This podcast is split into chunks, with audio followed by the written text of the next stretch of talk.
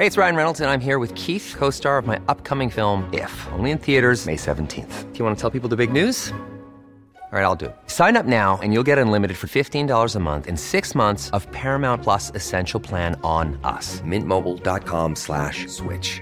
Upfront payment of $45 equivalent to $15 per month. Unlimited over 40 gigabytes per month. Face lower speeds. Videos at 480p. Active Mint customers by 531.24 get six months of Paramount Plus Essential Plan. Auto renews after six months. Offer ends May 31st, 2024. Separate Paramount Plus registration required. Terms and conditions apply if rated PG.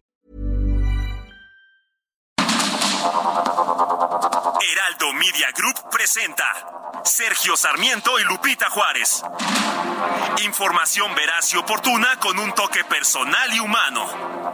Por el Heraldo Radio, donde la H suena y ahora también se escucha.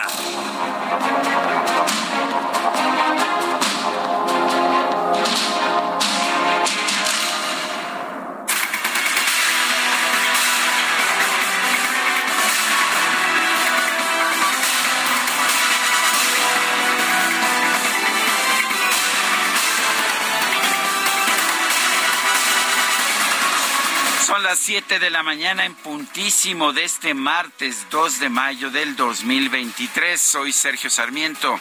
Le doy a usted la más cordial bienvenida a El Heraldo Radio. Quédese con nosotros. Estará bien informado, por supuesto. También podrá pasar un momento agradable. Ya sabe que nos gusta darle a usted el lado amable de la noticia, siempre y cuando la noticia lo permita. Guadalupe Juárez, ¿cómo estás? Buenos días. Hola, ¿qué tal? Con el gusto de saludarte, Sergio Sarmiento. Buenos días y a nuestros amigos, por supuesto, encantada de recibirlos esta mañana una vez más para que se enteren de lo importante, de lo relevante. Y hay que recordar que pues está programado un paro nacional de 24 horas este día de universidades del país, públicas y privadas, centros de investigación e instituciones que pues se solidaricen, están demandando al Senado de la República pues eh, que se, eh, estaban eh, demandando al Senado de la República que no se aprobara la ley que decían ellos será contraria al desarrollo científico y tecnológico de México y ahora lo que están haciendo es pedir a la Suprema Corte pues que revise y que no que no avale esto que ellos consideran es incorrecto y regresivo para el país. Estaremos hablando por supuesto del tema y de muchos otros porque hay mucha mucha información importante esta mañana. 7 de la mañana con dos minutos. Vamos a un resumen de la información. El presidente López Obrador encabezó una ceremonia en Palacio Nacional para conmemorar el Día del Trabajo. Estuvo acompañado por los principales dirigentes sindicales del país, como Miguel Aceves del Olmo, de la Confederación de Trabajadores de México, la CTM, y Napoleón Gómez Urrutia, dirigente del Sindicato Nacional de Trabajadores Mineros. Se recuerda a los mártires de Chicago como símbolo de lucha y resistencia de la clase obrera en el mundo. No debemos olvidar que hace 137 años, ocho obreros migrantes, en su mayoría, fueron injustamente procesados por exigir de manera pacífica el derecho a la jornada laboral de ocho horas. A cinco de ellos se les sentenció a la pena capital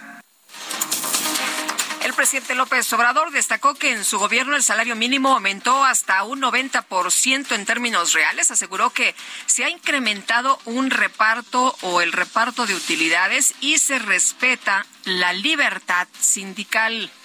Ahora las cosas son distintas. El gobierno actúa con independencia como verdadero juez y no está solo al servicio de empresarios o de banqueros. El salario mínimo ha aumentado en 90% en términos reales, como nunca en la historia reciente. Se ha incrementado el reparto de utilidades. Hay condiciones favorables para que los trabajadores democraticen sus sindicatos con el voto libre y secreto.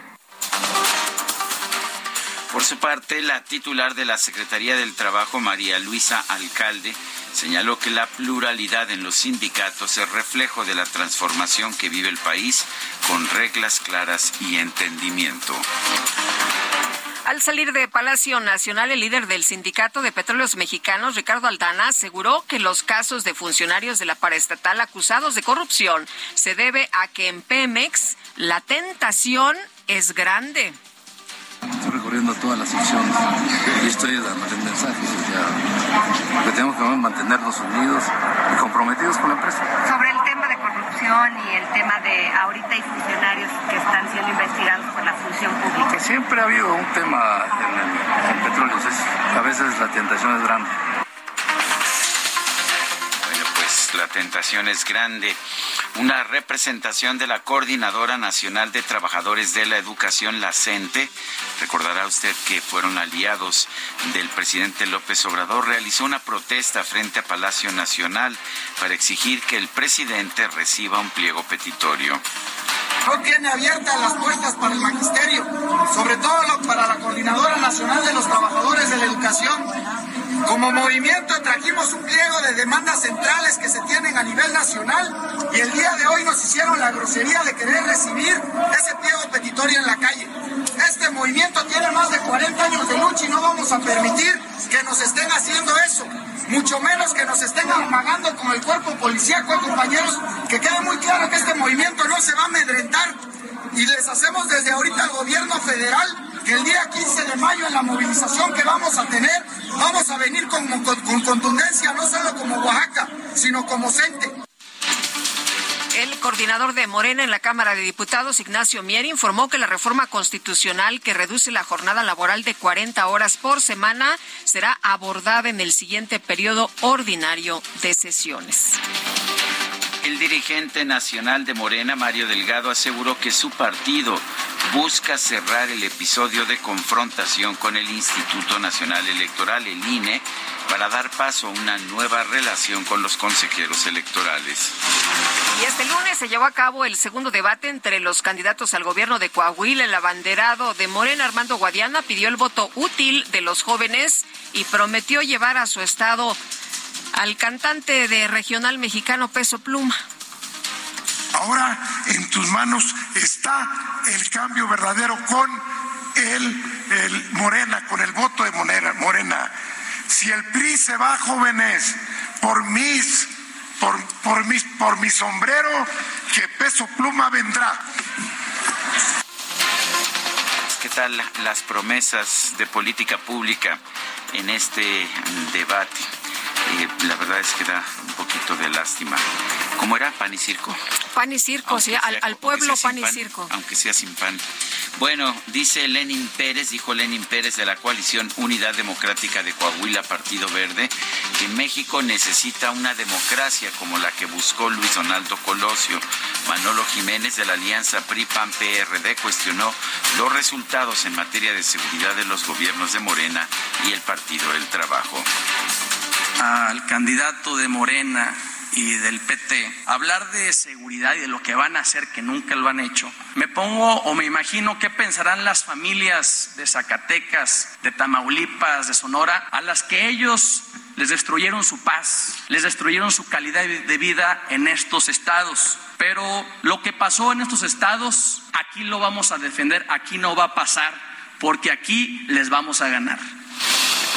Bueno, y Ricardo Mejía del PT, que antes era de Morena, aseguró que los otros candidatos forman parte del mismo sistema. Tras el debate, por cierto, Marlene Cañas, esposa de Mejía, de Ricardo Mejía, fue captada increpando al dirigente nacional de Morena, Mario Delgado, a quien calificó como una vergüenza nacional. Son una vergüenza ustedes dos. Diego no pudo defender a Coahuila. Saluda, Diego. ¿De que no pudiste defenderlo? María Delgado, una vergüenza nacional. Bueno, pues ahí le gritaban. No era alguien del público, era no, la no, era la esposa del, del, candidato del PT. Pero bueno, también le gritaron traidor y también dijeron que pues estaba haciendo mal las cosas. En fin, no le fue bien a, a Mario Delgado al término de este evento. Bueno, y luego de que el canciller Marcelo Ebrard dijo que no hay favorita en la contienda por la candidatura presidencial de Morena, la jefa de gobierno de la Ciudad de México, Claudia Sheinbaum, aseguró que la única favorita es la cuarta transformación. Ahora yo diría que sí hay favorita y hay encuesta, pero la favorita es la cuarta transformación de la vida pública. Y el partido definirá ya sus tiempos. El titular de la Secretaría de Obras y Servicios de la Ciudad de México, Jesús Esteba, informó que ya fue reconstruido el tramo de la línea 12 del metro que colapsó el 3 de mayo de 2021. Mañana se cumple pues un año más de este de esta tragedia. Sin embargo, explicó que las obras de rehabilitación estarán listas hasta finales de año. Estos 260 claros, uno fue el que sufrió el colapso y otro fue desmontado, que es el denominado tramo gemelo. Esos dos están concluidos y eh, tenemos 258 claros adicionales que se rehabilitan y se refuerzan para llevarlos a cumplir con el reglamento de construcciones vigentes. Bueno, ya pues eh, estarán recordando no a las personas que fallecieron después de este pues de este derrumbe eh, en este tramo eh, pues 26 personas que perdieron la vida por otro lado, Jesús Esteba rechazó que la terminal de Pantitlán de la línea 9 deba ser cerrada por razones de seguridad estructural, como lo pidió el Sindicato de Trabajadores del Metro. Bueno, pues ya el, sindicato les avisó que la situación está peligrosa. En fin, la gobernadora de Guerrero, Evelyn Salgado, llamó a los alcaldes de Morena, PRI y PRD de la región de Tierra Caliente y la zona norte del estado a dialogar y liberar los bloqueos que instalaron como protesta por presuntos aseguramientos y detenciones arbitrarias. El gobierno de Nuevo León recordó que este lunes entró en vigor la prohibición de vender en tiendas perros y gatos provenientes de criaderos. Esto para disminuir los casos de maltrato animal y abandono. Las autoridades de Nayarit informaron que la caída del autobús a un barranco que dejó 18 muertos se debió a una falla en los frenos de la unidad. El gobernador de Tamaulipas, Américo Villarreal, aseguró que en su estado hay calma, a pesar de que el pasado fin de semana se registraron narcobloqueos y presuntas caravanas del crimen organizado. El gobernador de Jalisco, Enrique Alfaro, aseguró que su estado se ubica por debajo del promedio nacional en incidencia delictiva por cada 100.000 habitantes, de acuerdo con el Secretariado Ejecutivo del Sistema Nacional de Seguridad Pública. Logramos tener el mes de abril más bajo en muchos, muchos años. Imagínense nada más, en abril del 2018, el último abril del último gobierno, se cometieron 5.211 delitos. En este abril, 2.039.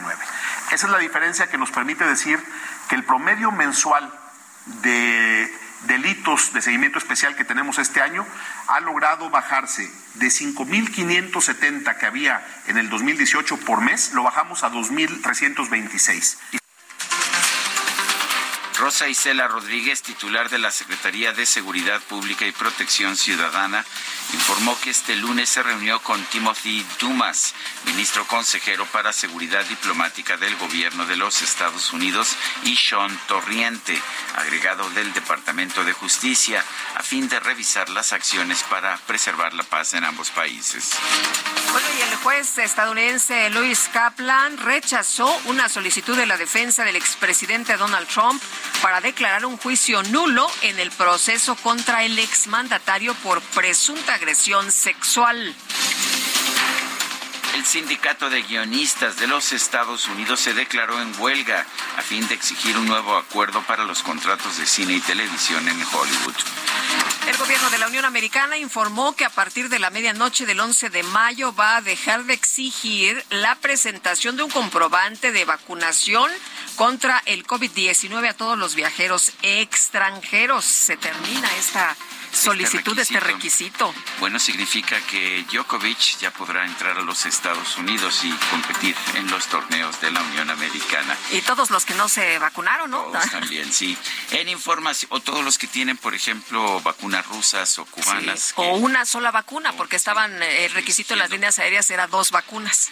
Bueno, vamos a la información deportiva. La Federación Mexicana de Fútbol informó que el director de selecciones nacionales, Jaime Ordiales, presentó su renuncia al cargo por decisión personal.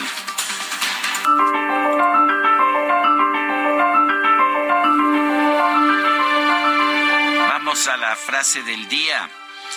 Los rumores son promovidos por odiadores, difundidos por tontos y aceptados por idiotas. Siad K. Abdel Nur.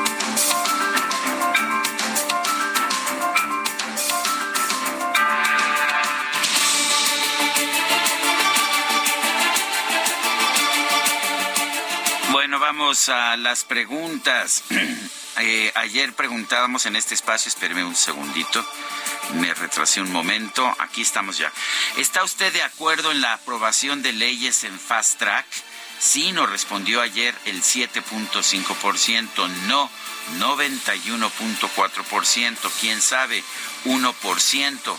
Recibimos 6.997 participaciones. La que sigue, por favor. Claro que sí. Mi querido DJ Kike, ya coloqué en mi cuenta personal de Twitter, arroba Sergio Sarmiento, la siguiente pregunta. ¿Deben desaparecer los órganos autónomos como el INE y el INAI? Sí nos dice el 4.1%, no 94.6%, no sabemos 1.2%.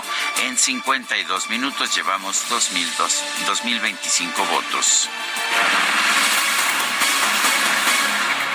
Bueno, y el día de ayer se anunció que la Secretaría del Trabajo iba a invalidar contratos colectivos. Los que no aprobaron el proceso de los 140 mil existentes se darán por terminados. ¿Y qué va a pasar con los trabajadores? Vamos a platicar con Luisa María, alcalde secretaria del Trabajo. Luisa María, muchas gracias por tomar nuestra llamada esta mañana. Buenos días. Buenos días, Sergio, Lupita, con el gusto de saludarlos. Igualmente. Luisa María, ¿esto qué significa? ¿Qué quiere decir? ¿Qué va a pasar con los trabajadores? Bueno, lo que quiere decir es que entramos un proceso de dejar atrás los contratos de protección, los contratos simulados, los sindicatos simulados, y entramos a un proceso de democratización donde los contratos colectivos y los sindicatos sean productos de la voluntad de los trabajadores. Hubo todo un plazo de cuatro años a partir de la publicación de la reforma el primero de mayo de 2019 para legitimar los contratos colectivos, es decir, dar a conocer a los trabajadores por parte de los sindicatos cuáles eran sus condiciones y ellos acudían a las urnas y votaban a través del voto secreto si estaban de acuerdo o no con los contratos colectivos y por ende con los sindicatos. Entonces, todos aquellos que hayan sido respaldados son aquellos contratos colectivos que permanecen y todos los que hay un desconocimiento, hay una simulación, pues entonces son contratos que se han por terminados, pero hay que dejar muy claro que esto no significa bajo ninguna circunstancia que se vean afectados los derechos de los trabajadores. Todas las cláusulas, prestaciones, eh, salarios quedan protegidos a través de contratos individuales y se abre una ventana de oportunidad por si en el futuro los trabajadores deciden, ahora sí, con un sindicato que lo represente, volver a solicitar la firma de un nuevo contrato colectivo. ¿Qué pasa si esos contratos uh, colectivos que no, no están entre los 15 mil que ya han sido ratificados eh, no se llegan a firmar? ¿Se mantiene esta situación indefinidamente? Bueno, en realidad ya la cifra llega hoy a 20 mil, son ya con todos los dictámenes favorables, son 20 mil los contratos que lograron esta legitimación y hay 12 mil adicionales que están registrados y que se van a desahogar en un periodo de tres meses. Eh, lo que sucede es que en el futuro, como en cualquier país del mundo en realidad, si se quiere por parte de los trabajadores continuar con contratos individuales, se puede, es decir, antes te obligaban a, a permanecer o a pertenecer a un sindicato. Hoy hay libertad de asociación. Si la gente no quiere sindicato y quiere seguir a través de contratos individuales, no hay ningún problema, se queda eh, de esta manera con todos los derechos que hoy tiene, pero si quiere firmar un nuevo contrato colectivo ahora, tiene ese sindicato primero que eh, garantizar, que demostrar que por lo menos el 30% de los sindicatos lo respalda. ¿Por qué, Sergio? Porque antes se firmaban contratos colectivos entre líderes sindicales y empresarios. Los trabajadores no contaban, no eran tomados en cuenta y simplemente al entrar a la empresa se les obligaba a pertenecer al sindicato, a pagar cuotas, pero no necesariamente veía una herramienta útil en esta representación. Hoy se regresa la necesidad de que los sindicatos regresen a las bases, los convenzan y su legitimidad surja de su trabajo cotidiano. Eh, Luisa María, efectivamente antes te obligaban a, que pertenecieras al sindicato, no te quedaba de otra, ¿no? Si querías, de hecho, si querías trabajar, eh, era una plaza sindical y, la plaza que ibas a ocupar era del sindicato, pues no te quedaba de otra más que afiliarte. Eh, pero dices que ahora las cosas son eh, diferentes. Si alguien por prestaciones le conviene afiliarse al sindicato, lo hace y si no, se queda igual, independiente. Por prestaciones sería igual. Todos van a tener los mismos derechos, el mismo salario, las mismas prestaciones que tenían en los contratos colectivos. Quedan firmes. Eso lo quiero dejar clarísimo. No se vulnera ningún derecho. La propia Ley Federal del Trabajo estableció que en el momento en el cual no fuera respaldado el contrato colectivo y se diera por terminado, tenía la obligación todas las empresas y empleadores de respetar absolutamente todos los derechos conquistados. Y de ahí hacia adelante vendrán entonces negociaciones individuales hasta en tanto los trabajadores decidan formar una nueva organización o incluso con la misma, pero ahora esta tendrá que primero ganarse este, el respaldo de la gente. Es decir, lo que ya no vamos a tener en México, porque se ha dicho de manera equivocada, es que se van a vulnerar derechos se deja desprotegida a la gente. No, lo que sucedía antes es que había contratos eh, pues con mínimos de ley, lo que hemos llamado contratos simulados, y los trabajadores no desconocían por completo estos contratos y a estos sindicatos. Entonces, esa simulación es la que se termina eh, a partir de ayer. Secretaria, el presidente tuvo una reunión ayer con ah, por el Día Internacional del Trabajo con líderes sindicales, pues que si juntábamos eh, sus antigüedades, los años que llevan como líderes, estamos hablando de milenios. Eh, ¿Son esos los líderes que se van a quedar en el nuevo régimen? ¿Van a ser a seguir pudiendo estar ah, décadas al frente de organizaciones? Pues dependerá de la decisión de los trabajadores. Ahora lo que cambia es que ya no es el gobierno el que señala con el dedo quién le cae bien, quién le cae mal, quién eh, tendrá contratos colectivos y quién será debilitado. Eso se acabó. Ahora la gente tiene el derecho de participar de manera democrática, es decir, con voto secreto y directo. Antes era con asambleas simuladas a mano alzada Hoy es a través del voto secreto que define la gente quién es su dirigente. Si desea que continúe la misma dirigencia o que haya cambios. Ha habido cambios eh, y también es verdad que ha habido algunas dirigencias que han permanecido. Entonces es un proceso, es un proceso que no cambia de la noche a la mañana. Llevamos 40 años de eh, pues una historia de, simulación y de control en el mundo sindical y eh, lo que estamos viendo ahora lo que sí les puedo asegurar es que son sindicatos ya más presentes, más vivos en las empresas que han venido pues teniendo que ganarse ese respeto eh, por los trabajadores. Muy bien, pues Luisa María, muchas gracias por conversar con nosotros esta mañana. Muy buenos días. Buenos días, hasta luego. que tengan. Gracias. Hasta luego es Luisa María, alcalde, la secretaria del Trabajo. Son las 7 de la mañana con 23 minutos. I can see her lying back in her satin dress in a room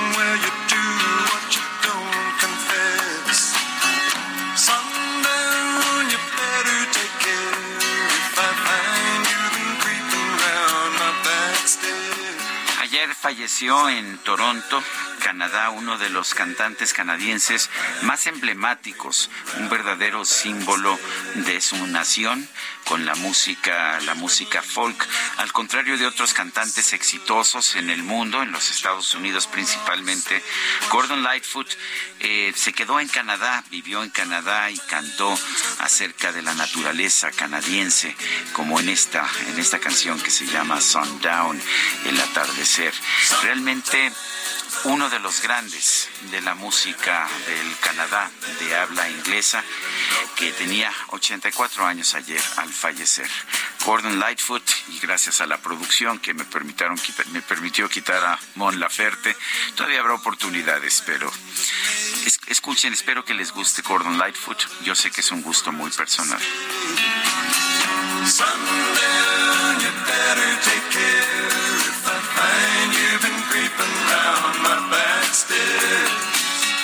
Sometimes I think it's a sin when I feel like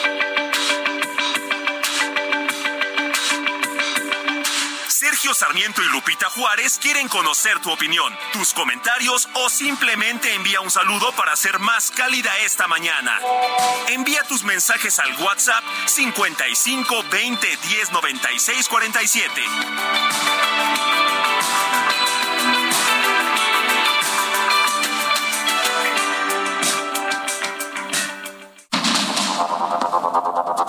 Continuamos con Sergio Sarmiento y Lupita Juárez por el Heraldo Radio.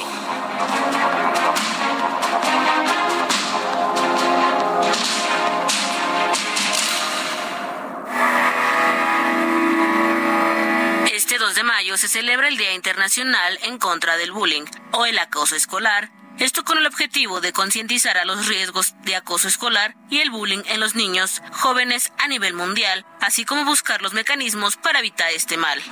Esta fecha fue establecida por asociaciones de padres y diversas organizaciones no gubernamentales para concientizar sobre el riesgo del acoso escolar y los métodos para evitar la violencia en los centros escolares con el fin de establecer un protocolo de actuación ante casos de este tipo.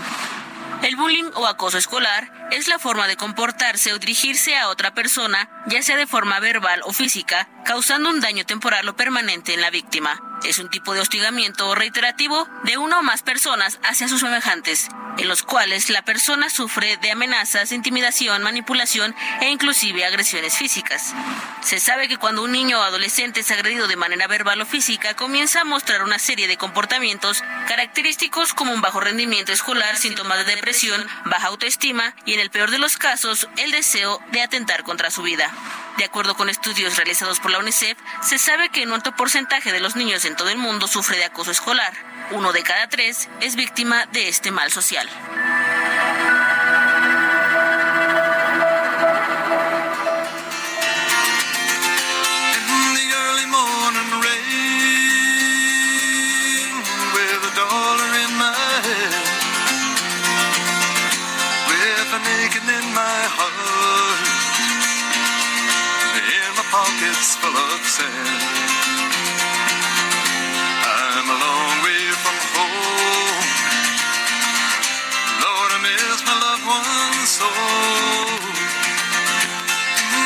Early morning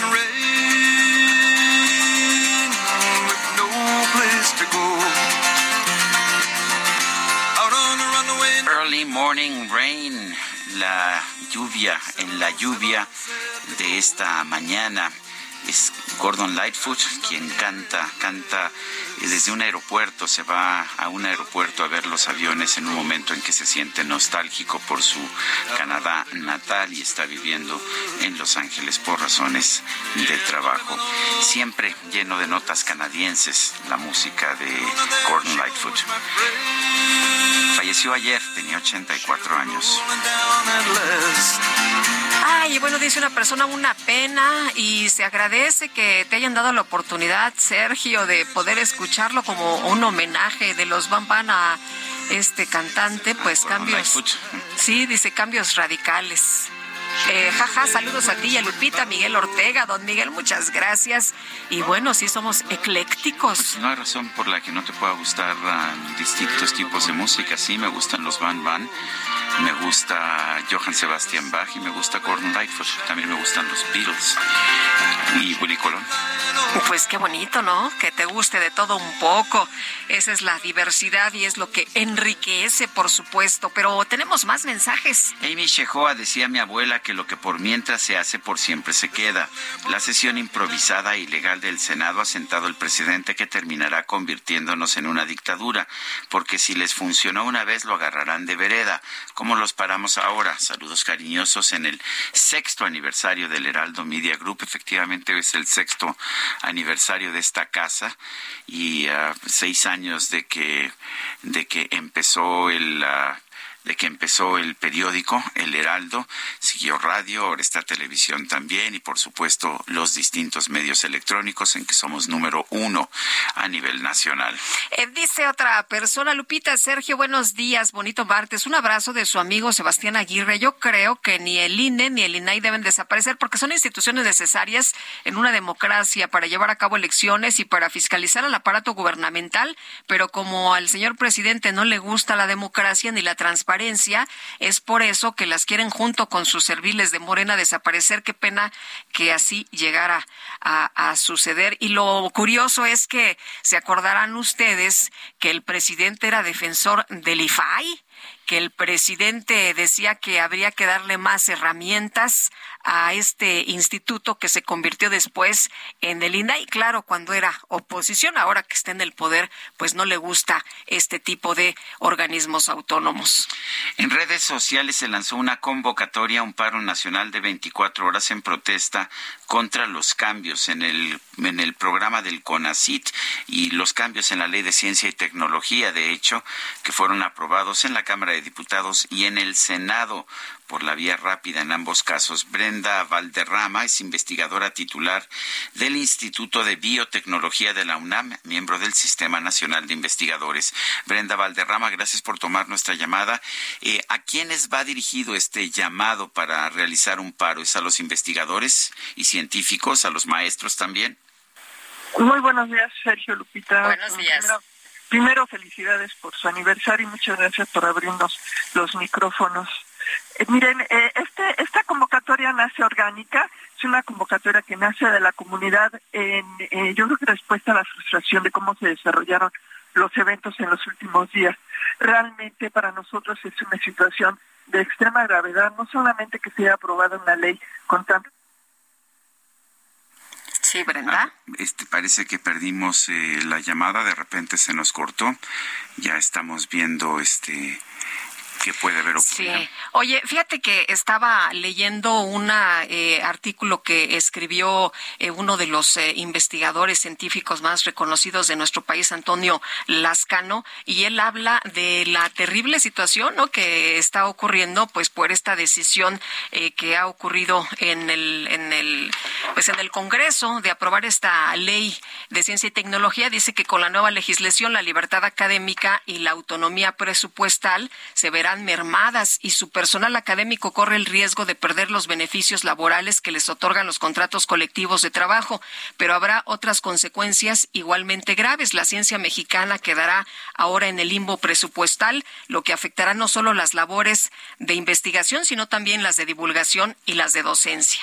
Eh, Brenda Valderrama, ya la tenemos de regreso en la línea telefónica. Nos contabas, Brenda, eh, que esta iniciativa del paro surge de la desesperación de la forma en que se aprobó en diputados y en el Senado esta nueva ley de ciencia y tecnología. Cuéntanos por qué se oponen a, esta ley y, y qué partes de la y por qué la aprobación de la ley los irritó.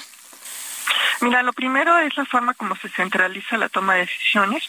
Ahora, todas las decisiones de ciencia del país se van a tomar en un solo órgano presidido por la directora del CONACIT y con la presencia de un grupo de secretarios del gobierno federal. Se excluyen de esta junta todos los organismos, universidades, asociaciones, cámaras empresariales, sociedad civil. Y además, y una cosa que ha calado mucho, es que ahora se incorporan a la Secretaría de la Defensa y a la Marina, a esa junta que no estaban hasta esta ley. Por otro lado, preocupa muchísimo la indefinición de cómo se va a ejercer el presupuesto.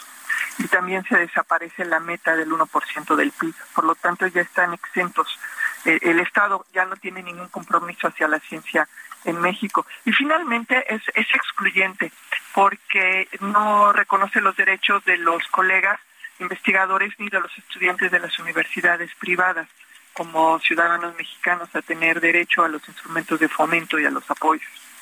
O sea, va a haber eh, personas de primera y de segunda quienes eh, decida eso sí van a tener la oportunidad de hacer sus investigaciones y quienes no les guste el gobierno pues no van a tener ninguna oportunidad, Brenda. Pues creo que es de primera, segunda y tercera. porque eh, solamente los investigadores de instituciones públicas que además realicen investigación en las áreas que esta Junta considere prioritarias van a tener acceso a los, a los recursos. Luego están los de universidades públicas que no realicen investigación en áreas prioritarias y en tercera los de instituciones privadas. Es más complejo todavía. Eh, ¿Piensan ustedes que pueda tener algún eh, algún sentido, algún efecto, alguna consecuencia este paro al que han al que han convocado?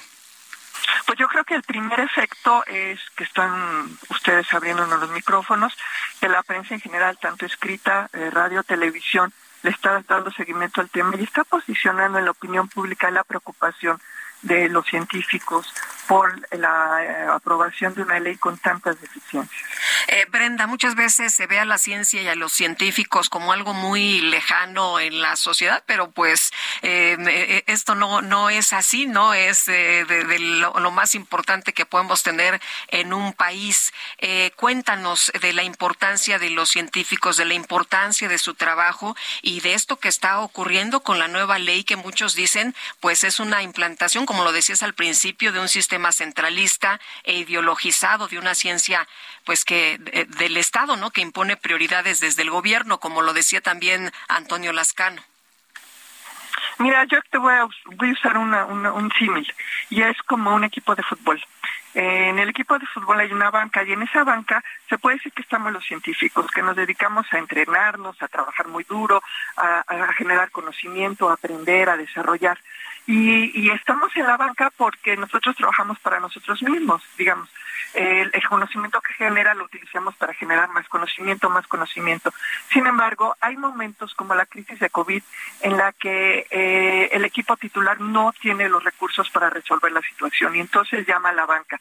Y en la banca estamos los científicos. Y entonces todo lo que hicimos todos estos años tras bambalinas lo sacamos y lo ponemos a servicio de la, de la humanidad como sucedió la crisis de COVID. Estas investigaciones sobre COVID eh, venían de los años 60. Nunca nadie les había puesto atención hasta la crisis y gracias a esa investigación que se hizo tras bambalinas pudimos resolver la crisis en menos de un año con todo y desarrollo de vacunas, pruebas diagnósticas, de este seguimiento de la pandemia.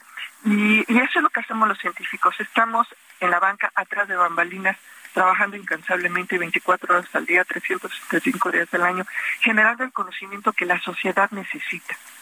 Y estamos dispuestos además a darlo de manera altruista porque todo lo hacemos público, todo es de acceso público. Y eso es importante. Y por eso, aunque de, de, momento, en los mejores momentos parece que no nos necesitan, cuando llega una crisis, nosotros estamos ahí para, para resolver todos esos problemas que de momento no sabíamos que eran los problemas.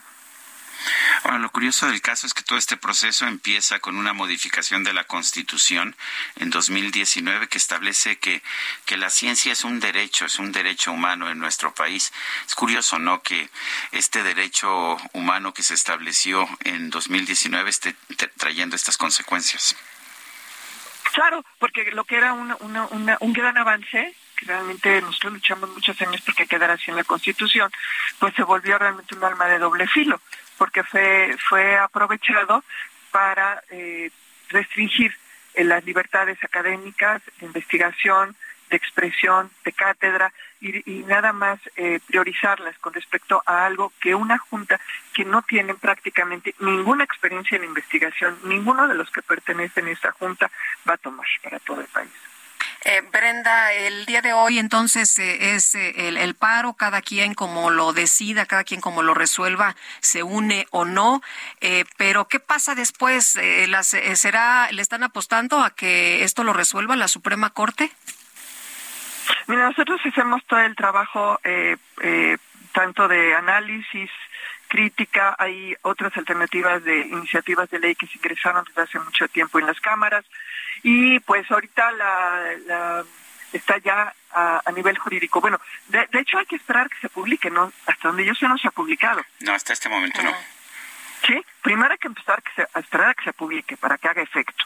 Y en el momento que hace efecto, entonces ya las partes que se consideren agraviadas en sus en sus derechos, pues tendrán que, emitir eh, los diferentes eh, instrumentos, ya sean impugnaciones, sean acciones de inconstitucional, de inconstitucionalidad o juicios de amparo.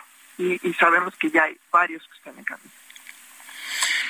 Bueno, pues yo quiero agradecerte, Brenda Valderrama, investigadora titular del Instituto de Biotecnología de la UNAMA, miembro del Sistema Nacional de Investigadores, el haber conversado con nosotros. Al contrario, muchísimas gracias.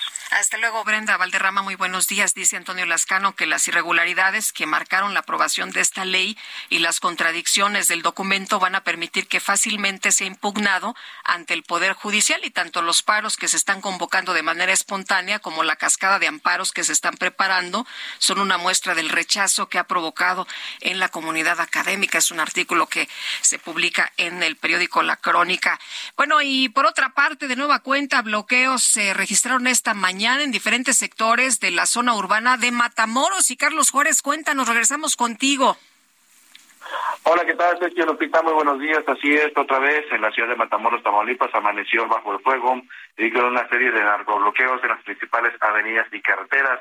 Los bloqueos están en la mayoría en avenidas principales de Matamoros, como el Boulevard Manuel Cavazos Lerma, el 12 de marzo, Sendero Nacional, Constituyentes, Carretera Matamoros, Victoria, entre otras más. Hay que señalar que allí en el sendero, Lupita Sergio, fueron bajados alumnos de la escuela secundaria eh, Emiliano Zapata por civiles armados y actualmente se reporta en las redes sociales que tres de ellos están desaparecidos. Esto lo confirmó la escuela a través, te repito, de sus redes sociales. Pero vamos a escuchar qué es lo que amaneció, cómo es que amaneció Matamoros y lo que escucharon los ciudadanos esta mañana. Escuchemos.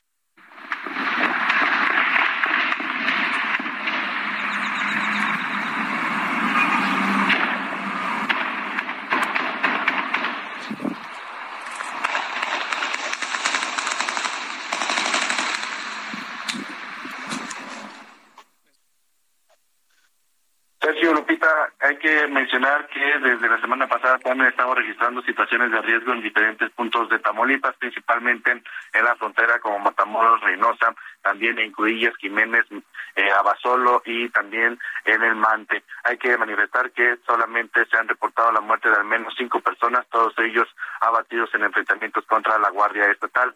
Ahorita en estos momentos también se están reportando movilizaciones hacia el municipio de Reynosa, donde ya también hay camiones, eh, tipas y otro tipo de autobuses que están bloqueando las principales carreteras eh, en lo que viene siendo a Reynosa, Matamoros y Ciudad Victoria. Carlos, se decía que estos bloqueos son por la detención de uno de los líderes. ¿Esto ya se dio a conocer? Negativo, durante la noche el secretario de Seguridad Pública del Estado desmintió que estos bloqueos y enfrentamientos eh, se den por la detención de este sujeto conocido como La Cabra. Eh, más bien se está dando a conocer, e incluso el gobernador lo decía ayer, Américo Villarreal Anaya, que eh, había, una, había movimientos de los grupos delictivos y que por eso estaban actuando los elementos de la Guardia Estatal con el apoyo de la Sedena y de la Marina. Sin embargo, pues está descartado que haya sido por la detención de la cabra. Más bien, eh, lo que se ha reportado es que es un enfrentamiento entre grupos antagónicos de la delincuencia organizada. Bueno, Carlos, muchas gracias. Buenos días. Muy buenos días. Carlos Juárez y bueno, lo que llama la atención es que el gobernador diga que pues todo está bien. El Instituto Nacional Electoral, el INE, otorgó el registro a ocho asociaciones civiles como agrupaciones políticas nacionales, entre ellas a Humanismo Mexicano. Humanismo Mexicano es una organización pues uh, en la que pertenecen, en la que participan varios diputados federales por Morena eh, y, y también es una organización que ha sido vinculada con la Iglesia Luz del Mundo. Vamos a conversar con Emanuel Reyes Carmona, diputado federal por Morena y líder de esta agrupación política nacional Humanismo Mexicano. Eh, diputado Reyes Carmona, gracias por conversar con nosotros. ¿Qué es Humanismo Mexicano? ¿Qué trata de hacer? ¿Cuáles son los puntos que defiende? Muchísimas gracias, Sergio. Gracias, Lupita. Buenos días. Buenos días. Saludo con mucho gusto a todo su amplio auditorio. Pues miren, eh, Humanismo Mexicano es una agrupación política nacional que se funda en el progresismo, en la libertad, en el laicismo, en los derechos humanos. Empujamos una agenda que tiene que ver con las minorías, que tiene que ver con los grupos en situación vulnerable, que tiene que ver con personas de la comunidad de la diversidad, personas migrantes, personas eh, eh, de comunidades indígenas y de pueblos afromexicanos. Es una organización integrada por 26 mil mexicanos y mexicanas que, debo decirlo, eh, no fue una determinante el que se perteneciera a alguna organización religiosa, sino más bien es una organización plural, es una organización incluyente y es una organización de izquierda. Emanuel, preguntarte si ya pertenecen a, Morena, eh, ¿por qué pues hacer esta otra organización? ¿Cuál es el objetivo?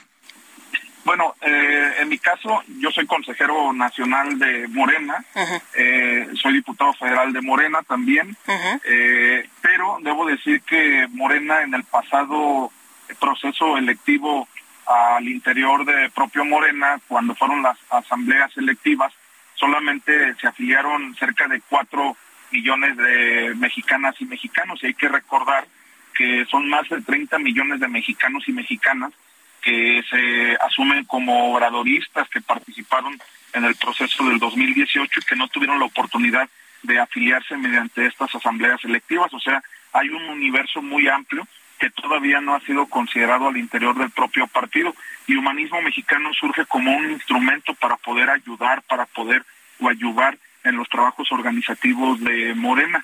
Eh, hay que recordar que la gente que ahora quiere ingresar a Morena tiene que pasar por un proceso de afiliación, de certificación, de exámenes, de formación de cuadros y por supuesto que eso representa eh, algo pesado para muchas mexicanas y mexicanos.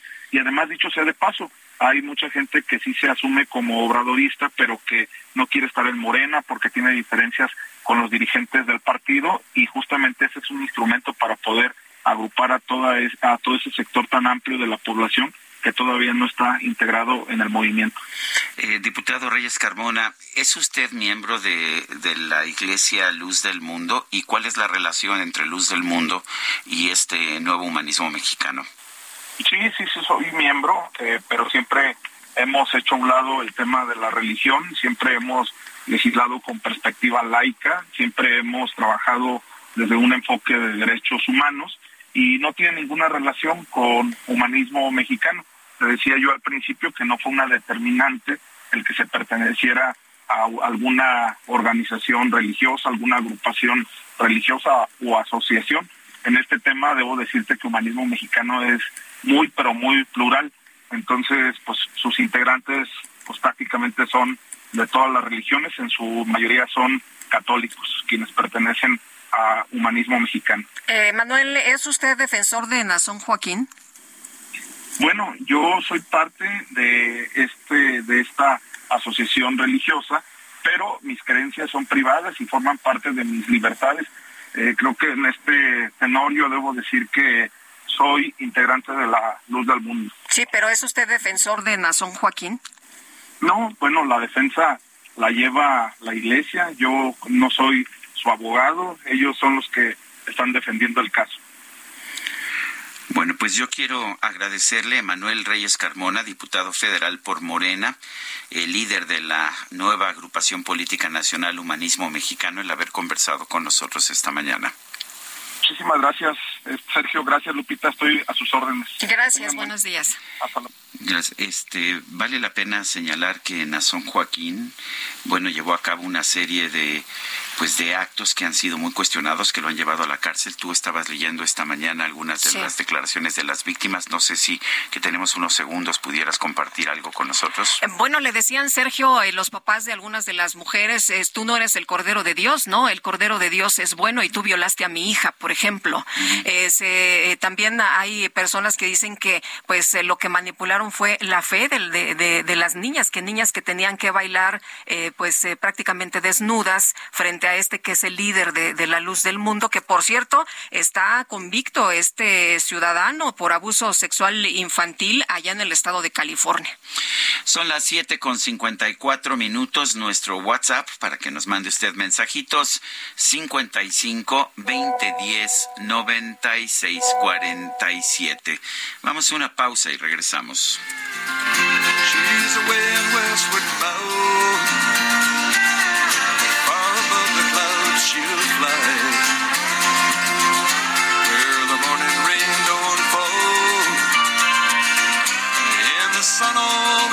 Sun.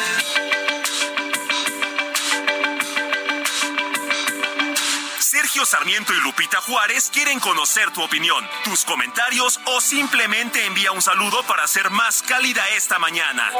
Envía tus mensajes al WhatsApp 55 20 10 96 47.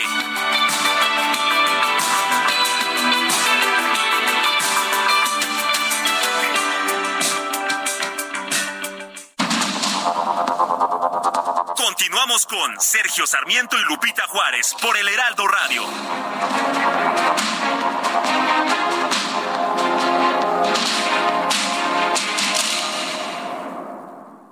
Aguascalientes te espera en la Feria Nacional de San Marcos 2023 con los mejores artistas nacionales e internacionales, el mejor serial taurino de América y el mejor palenque de México del 15 de abril al 7 de mayo. Vive la feria. ¡Viva Aguascalientes! Gobierno del Estado.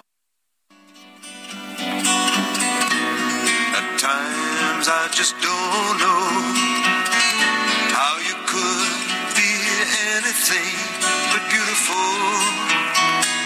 Think that I'm made for you, and you were made for me.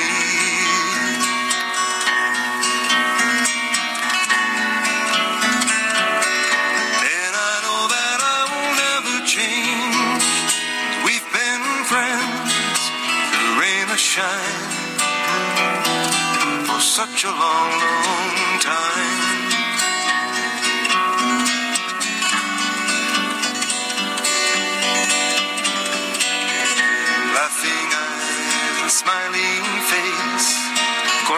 Lightfoot, que se convirtió en una especie de emblema nacional canadiense, falleció ayer a los 84 años. Muchas de sus canciones más eh, reconocidas, más recordadas, son de los años 60 y de los años 70, como esta que se llama Beautiful, hermosa. And I know that you will never stray. Bueno, y vámonos a los mensajes. Nos dice una persona que no pone su nombre. eh, yo no puedo entender cómo hay mexicanos detrás del micrófono que hablan de un desmantelamiento de nación solo por defender el antiguo régimen y no dan derecho de réplica. No sé a quiénes se refiera. Y él no nos pone su y nombre, no nos ¿sí? pone su nombre. Dice otra persona, qué terrible tener que ver y oír la publicidad carente de ingenio y llena de descalificaciones de los candidatos a las gubernaturas. Lo peor es que son costeadas con nuestros impuestos. Luis Mendieta Cuellar, mm, de Toluca, eh, México. Son las ocho con tres minutos. Vámonos al clima. El pronóstico del tiempo con Sergio Sarmiento y Lupita Juárez.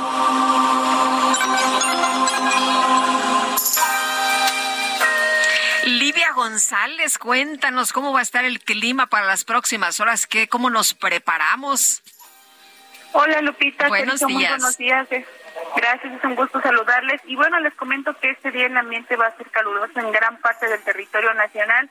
Estamos pronosticando únicamente algunas lluvias con intervalos de chubascos que puedan presentarse, perdón, en los estados del norte del país como Chihuahua y Coahuila. Estas van a ser ocasionadas por el frente número 53 que se extiende con características de estacionario justo en el norte de México. Además también van a presentarse vientos muy fuertes con rachas de 50 a 60 kilómetros por hora y tolvaneras prácticamente en todos los estados de la Mesa del Norte, Lupita. Eh, también en los estados del sureste del país, como es el estado de Chiapas, eh, Veracruz y Oaxaca, también se pronostican lluvias con intervalos de chubascos. Y en el estado de Chiapas, estas lluvias podrían presentarse eh, con valores puntuales fuertes. En cuanto a las temperaturas, eh, como ya les comentaba, el ambiente será caluroso con valores que puedan superar los 40 grados los 40 grados Celsius, perdón, prácticamente en todos los estados del Pacífico central y sur mexicano, así como en la vertiente oriental del Golfo de México y también en la península de Yucatán. Finalmente les comento que para la Ciudad de México también continuará este ambiente caluroso y seco sin probabilidad de lluvias, con una temperatura máxima de 28 a 30 grados Celsius aquí en la Ciudad de México. Y para mañana al amanecer se pronostica una temperatura mínima de los 13 a 15 grados Celsius. Esa sería la información meteorológica. Livia, muchas gracias, buenos días. Para servirnos, que tengan buen día. La Secretaría de Obras de la Ciudad de México informó que la rehabilitación del tramo elevado de la línea 12 del metro lleva un avance de 65%. Cintia Stettin, adelante. ¿Qué tal? Muy buenos días, Sergio Lupita, y buenos días al auditorio. Pues así como lo comenta la Secretaría de Obras de la Ciudad de México informó que la rehabilitación del tramo elevado metálico de la línea 12 del metro lleva un 65% de avance general y los, y los tramos pues se prevé se concluyan en el último trimestre del año. Asimismo dijo que los trabajos, bueno, esto lo comentó el secretario de Obras, este, Jesús Antonio Esteba, quien dijo que los trabajos entre las estaciones Lomas, Estrella y Periférico Oriente pueden concluir en junio próximo, aunque dejó en claro que serán las autoridades del metro quienes decidan si se reabre o no este tramo. Después de realizar pues un recorrido por la zona, el funcionario explicó que este viaducto elevado metálico que consta de 6.7 kilómetros y que va de la estación Lomas Estrellas a Potitlán está dividido en 260 claros entre columna y columna. Apuntó que ya se concluyeron eh, con el reforzamiento pues de 93 claros y trabajan de manera simultánea en 95. Esto con el apoyo de más de 1.893 trabajadores. Agregó que también terminaron con la fabricación de 53 mil piezas de acero, lo que equivale a 15.744 toneladas. Por otra parte, pues te comento que ante esta, eh, ante un oficio que envió el sindicato de trabajadores del metro para solicitar a las autoridades que se cierre eh, por riesgo de colapso la estación de Pantitlán de la línea 9, pues el secretario eh, de Obras dijo que no hay necesidad de cerrar que de esta estación, que es completamente segura que están monitoreando y que se reunirán pues con los trabajadores del metro para explicarles qué trabajos están haciendo. Él dice que esta parte de aquí eh, eh, que ellos comentan pues son hundimientos diferenciados, lo que ha afectado a la estructura, sin embargo nada que ponga en peligro pues la vida de usuarios y trabajadores. Es la información que tenemos hasta el momento. Cintia Stettin, gracias por el reporte. Muy buenos días, seguimos pendientes. Gracias. Buenos días, sí. José Humberto Gual Ángeles, es secretario general de ASPA y está en la línea telefónica esta mañana. José Humberto, gracias. Buenos días. Muy buenos días, Lupita, Sergio, una vez más con el gusto de saludarlos. Oye, pues eh, cuéntanos que eh, se estaba dando a conocer esta información que de los 58 pilotos que trabajaban en Aeromar eh, dejó de operar, como platicábamos contigo en su momento, pero ya se colocaron en otras aerolíneas y fueron pues prácticamente todos, ¿no? Sí, mira, gracias a, por fortuna, gracias a Dios, pudieron colocar rápido, se están colocando, todavía faltan de los procesos de contratación en la aviación no son tan sencillos de un día para otro, pero ya están en, listas de espera, que era la gran mayoría, pero más que ellos es por fortuna de sus familias, ¿verdad? Que es lo que a nosotros nos interesa. Eh, por supuesto, a todos. Eh, ¿Qué tan fácil es para un piloto encontrar tan rápidamente otra posición? Eh, muy buenos días, Sergio. Mira, es un poquito complicado porque el tipo de avión que ellos volaban eh, no es el mismo que tienen las demás aerolíneas. Entonces se les tuvo que dar un adiestramiento inicial, pasar los exámenes de admisión, pero eran unos pilotos sumamente calificados, muy bien, eh, eh, vaya, muy bien adiestrados. Se pudieron colocar en tanto en Viva Aerobús como en Volaris, algunos en una nueva línea que está funcionando allá en Monterrey, Aerus, y, otro gran porcentaje dentro del Grupo Aeroméxico. O sea, de 58 ya 50 se pudieron reubicar. Eh, bueno, eran un poquito más, eh, recordará. Lo que pasa es que muchos ya optaron por decir, por colgar las alas, dijeron, bueno, yo ya prefiero ya no volver a volar, ya me quiero jubilar y muchos optaron por esa por esa situación, ¿no? Pero el de prácticamente de los 62, 63 pilotos que quisieron seguir activos, prácticamente ya casi todos están colocados. recuerdo, José Humberto, que cuando cerró Mexicana, muchos pilotos mexicanos fueron a trabajar al extranjero, aerolíneas, eh, por ejemplo, en Asia o en el Medio Oriente. ¿Esto significa que son bien considerados nuestros pilotos en el, en el ámbito internacional? Es correcto, mira, eh, la aviación es una eh, es una industria muy estandarizada. O sea, el, el, piloto que vuela un Airbus, por ejemplo, como lo hacía en ese momento eh, Mexicana de Aviación, el piloto es el mismo Airbus, el mismo avión, con los mismos procedimientos que funcionan aquí que en otro lado de, del mundo. Lo único que tienen que adaptarse es a las políticas de esa compañía. Ese es lo bonito de la aviación, es una eh, es un tema muy estandarizado. Tú te puedes bajar de un avión hoy aquí en México y subir a un avión, no sé, en, en la India y el avión sigue siendo el mismo, ¿verdad? y los procedimientos, bueno, variarán un poco respecto a los procedimientos internos de la compañía y de cada estado, pero no hay mayor problema. José Humberto, haciendo una evaluación de cómo está la situación en México para los pilotos, ¿cómo ves tú las cosas? Mira, yo eh, todavía no canto victoria, yo inclusive la veo complicada después del COVID, el COVID a la industria que más afectó fue a la, a la aviación, eh, hace un tiempo yo daba un dato, no sé si fue con ustedes, pero imagínate todo el dinero que se recuperó, que, recaudaron las aerolíneas, la aviación comercial, desde posterior a la Segunda Guerra hasta principios de los al, al 2000, todo se perdió en dos años. Es decir, si todos habían recaudado, por ejemplo, mil millones de dólares, esos mil millones de dólares fueron perdidos en, el, en la pandemia. La aviación está sufriendo en todo el mundo, se está recuperando, y aquí tenemos el problema de la categoría 2, que todavía no la hemos recuperado, y también tenemos el problema de que no tenemos una, o tenemos una ausencia de una verdadera política aeronáutica de Estado que requiere el país para retomar la aviación. José Humberto, dijiste que no hemos recuperado la categoría 2, te referías por supuesto a la categoría 1. ¿Qué está pasando? ya, ya, ya transcurrió demasiado tiempo. Sé que esto tiene un costo. El presidente dice que es muy fácil y que las, nuevas, las nuevas legislaciones, por ejemplo, la nueva ley de seguridad aérea va a ayudar. ¿Realmente ayuda? ¿Qué nos están pidiendo las autoridades internacionales? Mira, un, error de mi parte, tienes razón. No hemos recuperado la categoría 1.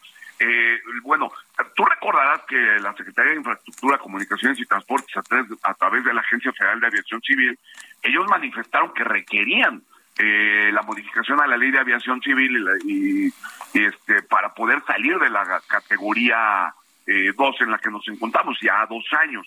Eh, bueno, ya está aprobado Ahora falta que ya venga un procedimiento que se llama una technical review, que tendrá que venir la FAA a revisarla y después la auditoría final. Pero todo lo, todo de manera muy específica, de manera muy puntual. Todo lo que mantiene esa auditoría son datos confidenciales que nada más tiene la FAC. Eh, yo he podido, de lo poquito que en el medio podemos platicar, a mí me comentaron eh, diversos agentes que están involucrados que van muy bien. Yo quiero creer que sí, porque ya se les dio lo que ellos necesitaban, pero nosotros seguiremos insistiendo que esto es una, un pequeño parche, ¿eh? porque esto a un futuro nos puede volver a traer a categoría 2. Lo que se requiere es una verdadera política aeronáutica de Estado y sobre todo que si es una ley que va a quedar en el papel, bueno, pues no, no, no va a funcionar. Debe ser llevada a la acción y para eso se requieren los recursos y ahí es donde creo que la FAC tendrá que reevaluar su situación financiera. Muy bien, pues José Humberto, muchas gracias por platicar con nosotros esta mañana. Muy buenos días. Muy buenos días, un gusto en saludarles. Gracias. El presidente López Obrador encabezó ayer la ceremonia para conmemorar el Día del Trabajo. Noemí Gutiérrez, cuéntanos.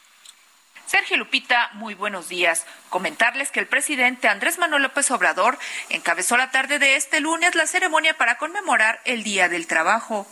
En una comida en Palacio Nacional a la que asistieron líderes sindicales, afirmó que el gobierno actúa con independencia y señaló que en México se garantiza la democracia y la libertad sindical. Ahora el gobierno actúa con independencia como verdadero juez y no está solo al servicio de empresarios. Hay condiciones favorables para que los trabajadores democraticen sus sindicatos. Los servidores públicos de la Secretaría del Trabajo no son impuestos por los potentados. Luisa María no es una empleada de ningún empresario del sector minero, de los que expulsaron a Napoleón. Ya eso no pasa ni volverá a pasar. Luisa María Alcalde, secretaria del Trabajo y Previsión Social, indicó que hoy los sindicatos tienen una oportunidad histórica para regresar a las bases. Es reinventarse, convencer y demostrar de la utilidad del sindicalismo, donde la legitimidad se gane con trabajo permanente y cotidiano. Otro de los oradores fue Patricio Flores, secretario de Comunicación Social de la CTM. No puede ser que se ahogue a los asalariados castigando su participación y dedicación, pagando mayores impuestos por trabajar más y mejor. Es de desear que se vea con buenos ojos la desgrabación de las horas extras y los descansos laborales, porque representa la posibilidad de que al rebasar alguna tasa se pague más impuestos que se recibe por esos conceptos. Sergio Lupita, hasta aquí mi reporte. Muy buenos días. Buenos días, Noemí. Muchas gracias. Bueno, y vamos a platicar con eh, el abogado Jorge Cervantes, director de la Labor Business School en eh, la y, también en De la Vega y Martínez Rojas. Eh, sobre este tema, Sergio, que se dio a conocer el día de ayer, justamente en esta reunión eh, con eh, Luisa María, alcalde, de la secretaria del Trabajo. ¿Qué pasa con los contratos colectivos de trabajo? ¿Están eh, preparados los trabajadores para lo que se viene después de, de, este primero de mayo? Jorge, muchas gracias por conversar con nosotros. Muy buenos días. Lupita, Sergio, muy buenos días, buenos días a la audiencia. Bien, pues no necesariamente es de que estén preparados porque no ha habido una absoluta difusión eh, para que penetre a la base trabajadora. Si bien es cierto de que ya existe la oportunidad que tienen los trabajadores para que por medio del voto libre, directo y secreto decidan qué tipo de sindicato o qué tipo de líderes tienen o no deci o decidan no tener ningún sindicato, eh, todavía falta mucho de información a los propios trabajadores para que estén enterados de estos cambios que sin lugar a dudas pues sí los benefician. Eh, eh, ¿Cuáles son los cambios más importantes, más significativos? ¿Es esta libertad para elegir eh, la principal?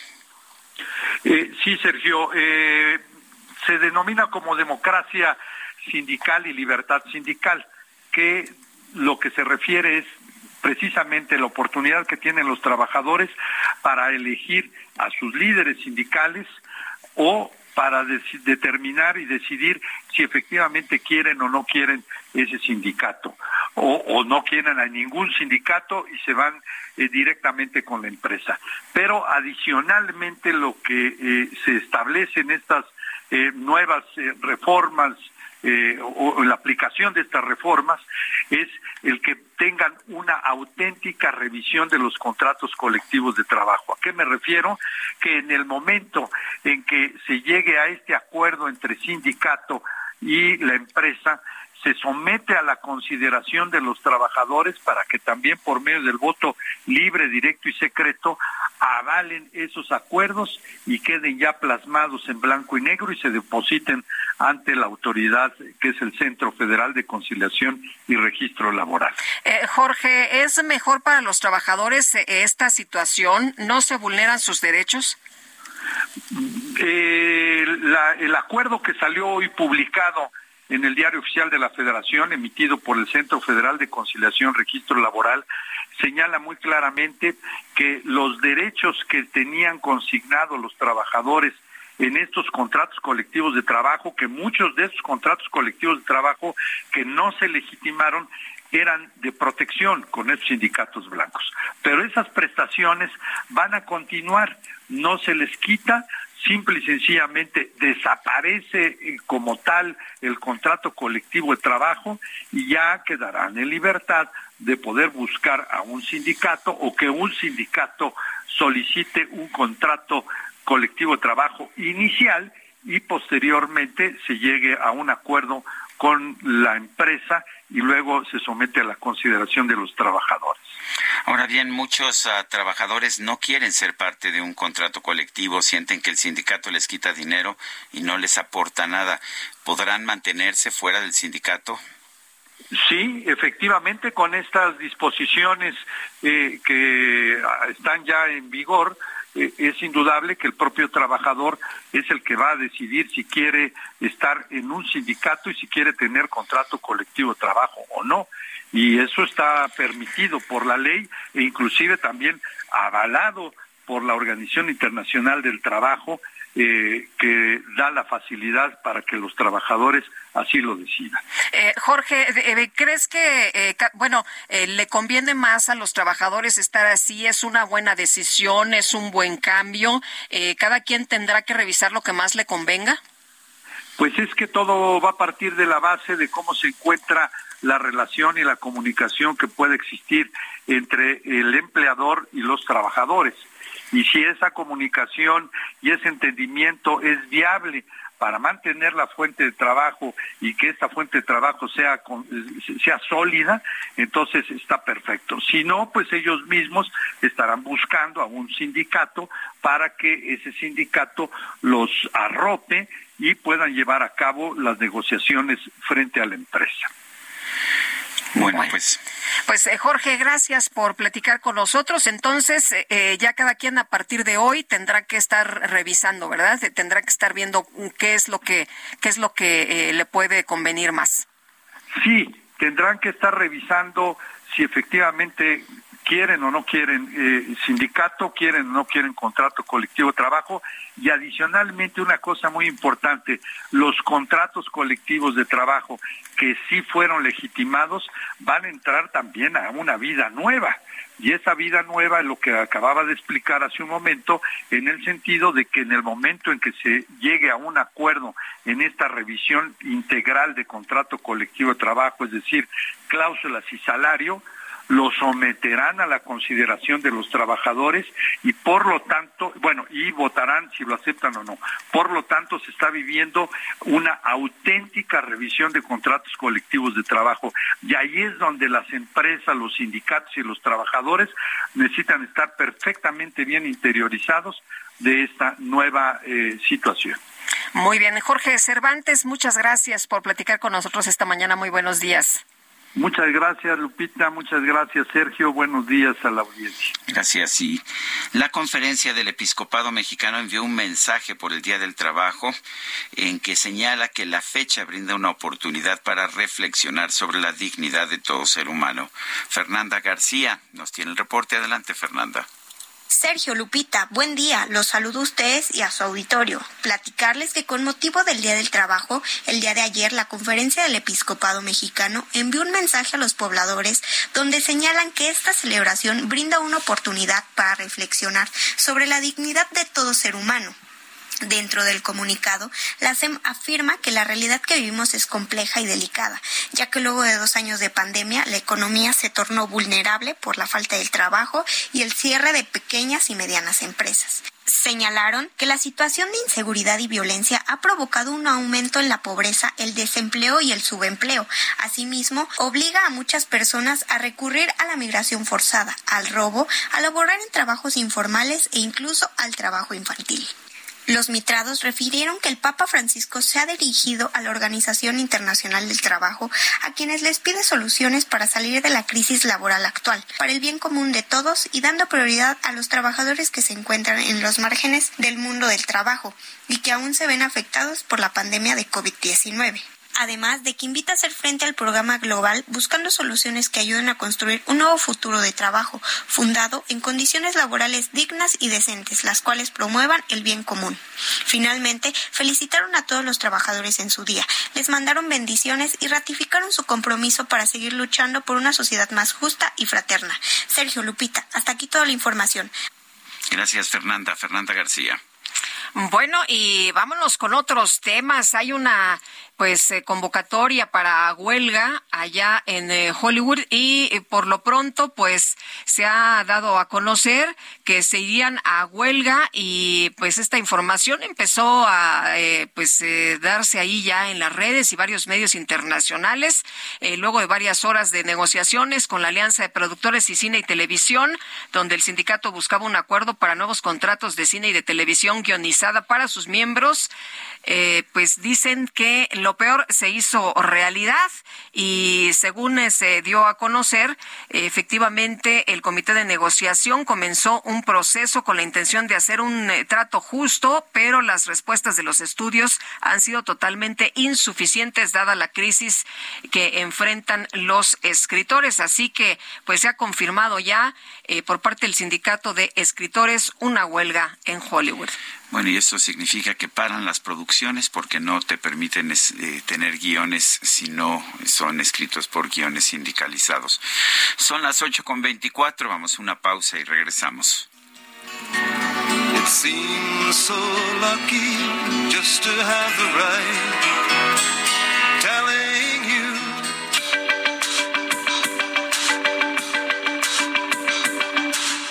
Sarmiento y Lupita Juárez quieren conocer tu opinión, tus comentarios o simplemente envía un saludo para ser más cálida esta mañana.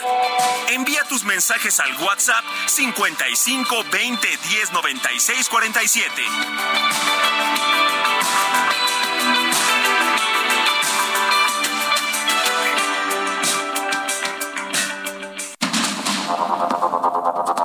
Continuamos con Sergio Sarmiento y Lupita Juárez por el Heraldo Radio. Millions of people have lost weight with personalized plans from Noom, like Evan, who can't stand salads and still lost 50 pounds. Salads, generally, for most people, are the easy button, right? For me, that wasn't an option. I never really was a salad guy. That's just not who I am. But Noom worked for me. Get your personalized plan today at Noom.com. Real Noom user compensated to provide their story. In four weeks, the typical Noom user can expect to lose one to two pounds per week. Individual results may vary.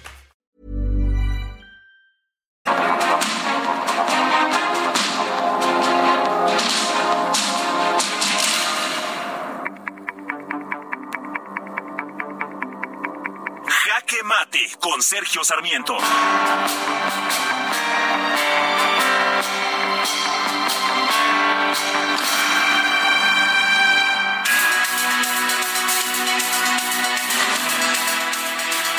Las reformas positivas del presidente Andrés Manuel López Obrador fue la laboral.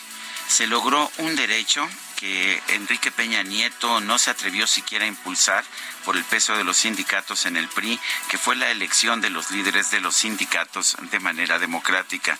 Por eso, en la reforma laboral de Peña Nieto no hubo democracia sindical. Eh, lo anterior no ha impedido que tengamos, sin embargo, líderes sindicales que llevan décadas en sus cargos y que se han enriquecido a costa de los trabajadores. Ayer el presidente se reunió con muchos de ellos en la conmemoración oficial en Palacio Nacional. Allá estaban Carlos Aceves de la CTM, Francisco Hernández Juárez de los telefonistas o Napoleón Gómez Urrutia de los mineros, sí, el mismo que se quedó con 55 millones de dólares que eran propiedad de sus agremiados.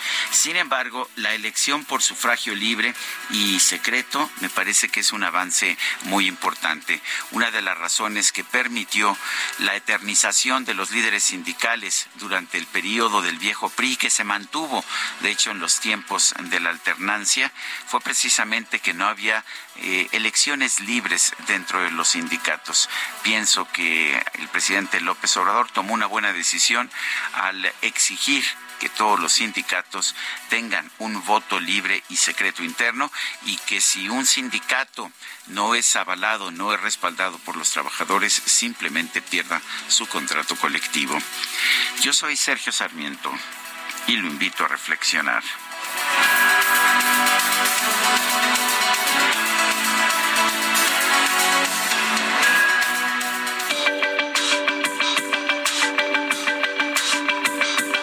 Para Sergio Sarmiento, tu opinión es importante. Escríbele a Twitter en arroba Sergio Sarmiento.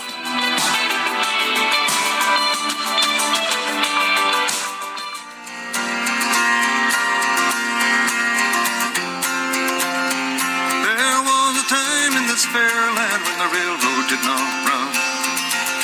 When the wild, majestic mountains stood alone against the sun. Long before the white man and long before the wheel. When the green, dark forest was too silent to be real.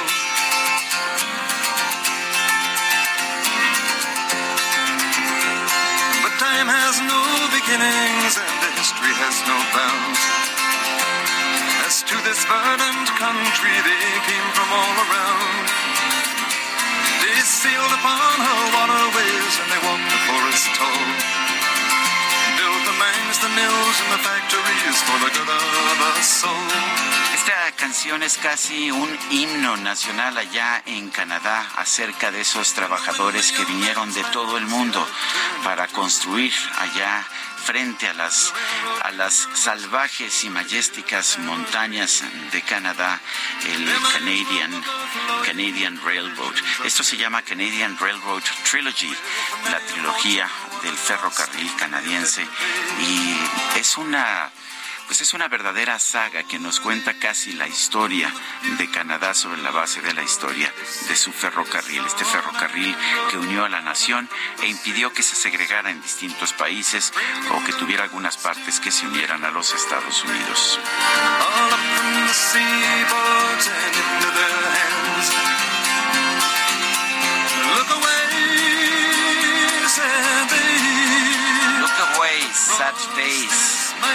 Hacia afuera, días tristes, across this mighty land, a lo largo de esta gran tierra, de esta gran nación.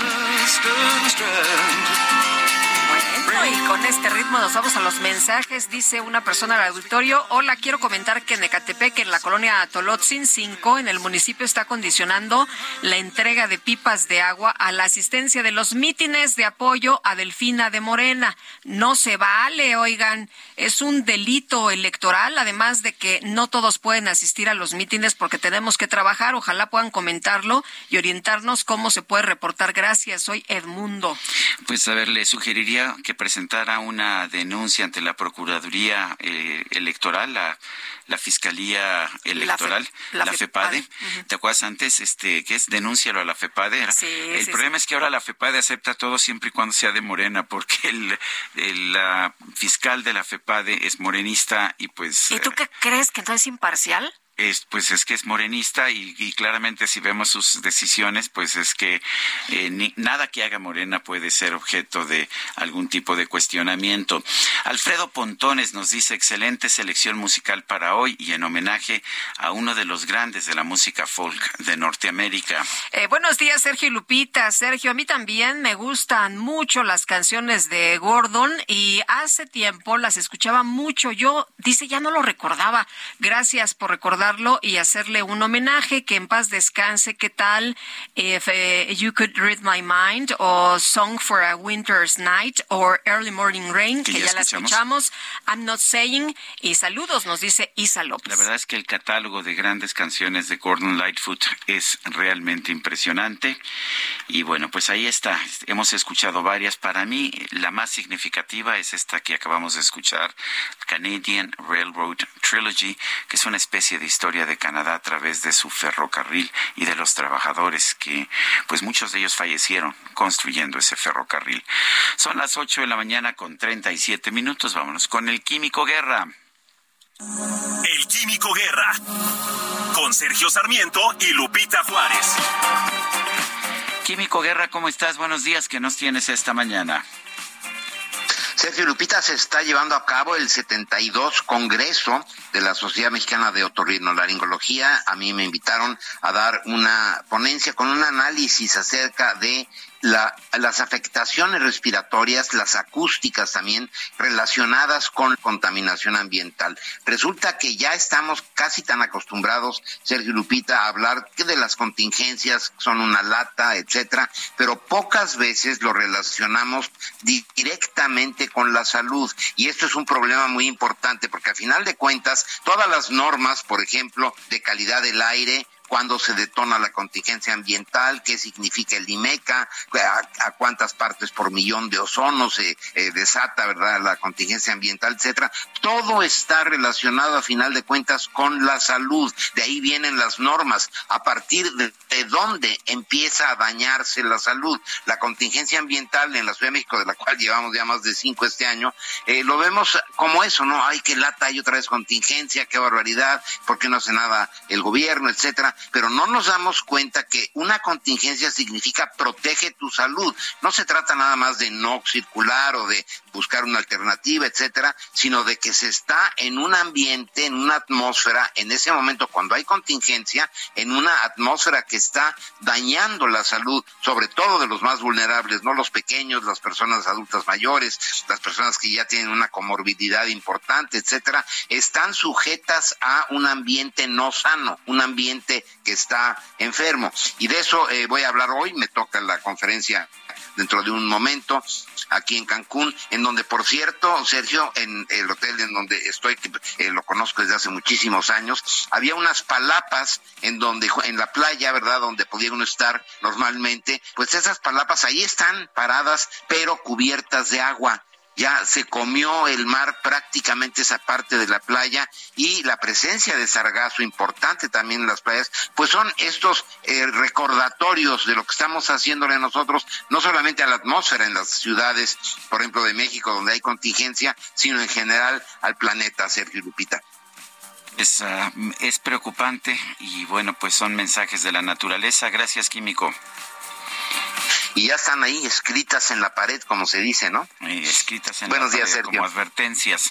Son las 8 de la mañana con 40 minutos y no hay que escribir en la pared, ¿verdad? No, Sergio, hay otras plataformas muy importantes donde puedes escribir y, precisamente hablando de este tema, queremos eh, eh, platicar con Franco Carreño, director general del Heraldo de México, con motivo de este sexto aniversario, Sergio. Eh, Franco, muy buenos días, ¿cómo estás? Qué gusto saludarte. Bien, Lupita, muchas gracias. Muy buenos días, Sergio. Un abrazo. Gracias. Oye, pues son seis años, ya hace seis años renació el Heraldo de México, un grupo joven, pero como se dice, con mucha experiencia, Franco. Muchas gracias. Sí, el día de hoy cumplimos 2.150 números. Este, bueno, de este sexto aniversario de, la nueva etapa del Heraldo de México. Gracias por ser parte de ella, me quiero Lupita. Bueno, no, oye, eh, esto ha cambiado de una forma realmente impresionante. Recuerdo la primera vez que te vi allá en, en unas oficinas pequeñas en el Paseo de la Reforma, solamente existía el periódico, después vino la radio, vino la televisión, hemos visto también un boom en la parte, eh, pues en la parte de Internet, de redes sociales por parte del Heraldo de México. ¿Estaba todo eso planeado o fue sucediendo por circunstancias? Bueno, sin duda, desde el principio cuando empezamos a, planear lo que sería el Heraldo, siempre pensamos en poder llegar a crecer. La visión de la, de la familia Mieres siempre fue muy ambiciosa y, lo sigue siendo. Las cosas se nos fueron acomodando, este, gracias a, oportunidades que se dieron, a, a ser arriesgados, a tener la ambición de, crecer, de ofrecer un mejor contenido cada vez. Y así lo fuimos consolidando en paralelo en el impreso y en, y en redes sociales que ahí nos tendremos un gran crecimiento, se nos dio la oportunidad de incursionar en el radio y recuerdo aquella vez que fuiste a platicar a la oficina, como bien lo mencionas, y de inmediato se incorporaron tú y Lupita este, de manera muy activa y así arrancamos el radio, ya habíamos tenido un antecedente con Salvador García Soto en un espacio que nos prestaban en ABC Radio, y bueno, y hoy ya tenemos una red nacional de, de estaciones y afiliados en más de 60 ciudades. Oye, nuestra llegada, por cierto, muy, muy rápida, de, de, un momento a otro, lo cual agradecemos mucho, Franco. Pero cuéntanos, ¿qué sigue? ¿Qué sigue en esta travesía? ¿Qué sigue, pues, en esta historia que se escribe todos los días? son muchos retos. Eh, seguir, seguir manteniendo la, la atención de las distintas audiencias. Creo que el mayor reto es consolidar la multiplataforma, pero sí que cada una de esas plataformas pierda su propia identidad, que el radio la tenga, la televisión la tenga, el impreso lo tenga, y los diversos contenidos en cada una de las redes sociales donde se, donde se difunde nuestra información. Yo creo que ese es el mayor reto que tenemos hoy en día, consolidarnos en el lugar que ya ocupamos y diferenciarnos en cada una de ellas, que cada uno tenga su personalidad. Franco, les han tocado seis años que han sido de crisis para los, para los demás medios. Hemos visto contracciones en periódicos, en noticiarios de radio, problemas económicos en programas de televisión, en, en cadenas de televisión, y sin embargo el Heraldo ha estado creciendo. ¿A qué se debe esto? ¿A qué se debe que el Heraldo crezca cuando pues otros medios han ido de crisis en crisis? Bueno, creo que todavía tuvimos crisis. Una de ellas es la, pandemia, que fue un momento muy duro para todos los medios, tanto en la parte operativa como en la parte financiera fue muy compleja. Es compleja todavía algunas cosas. pero nosotros crecimos ya bajo un nuevo modelo de negocio. Como lo mencionaba, nosotros partimos de una sola plataforma editorial para difundirlo en todas las demás, como radio y, redes. Entonces eso nos ayudó en ese modelo. Somos muy cuidadosos en el gasto, hemos, hemos innovado, hemos roto paradigmas.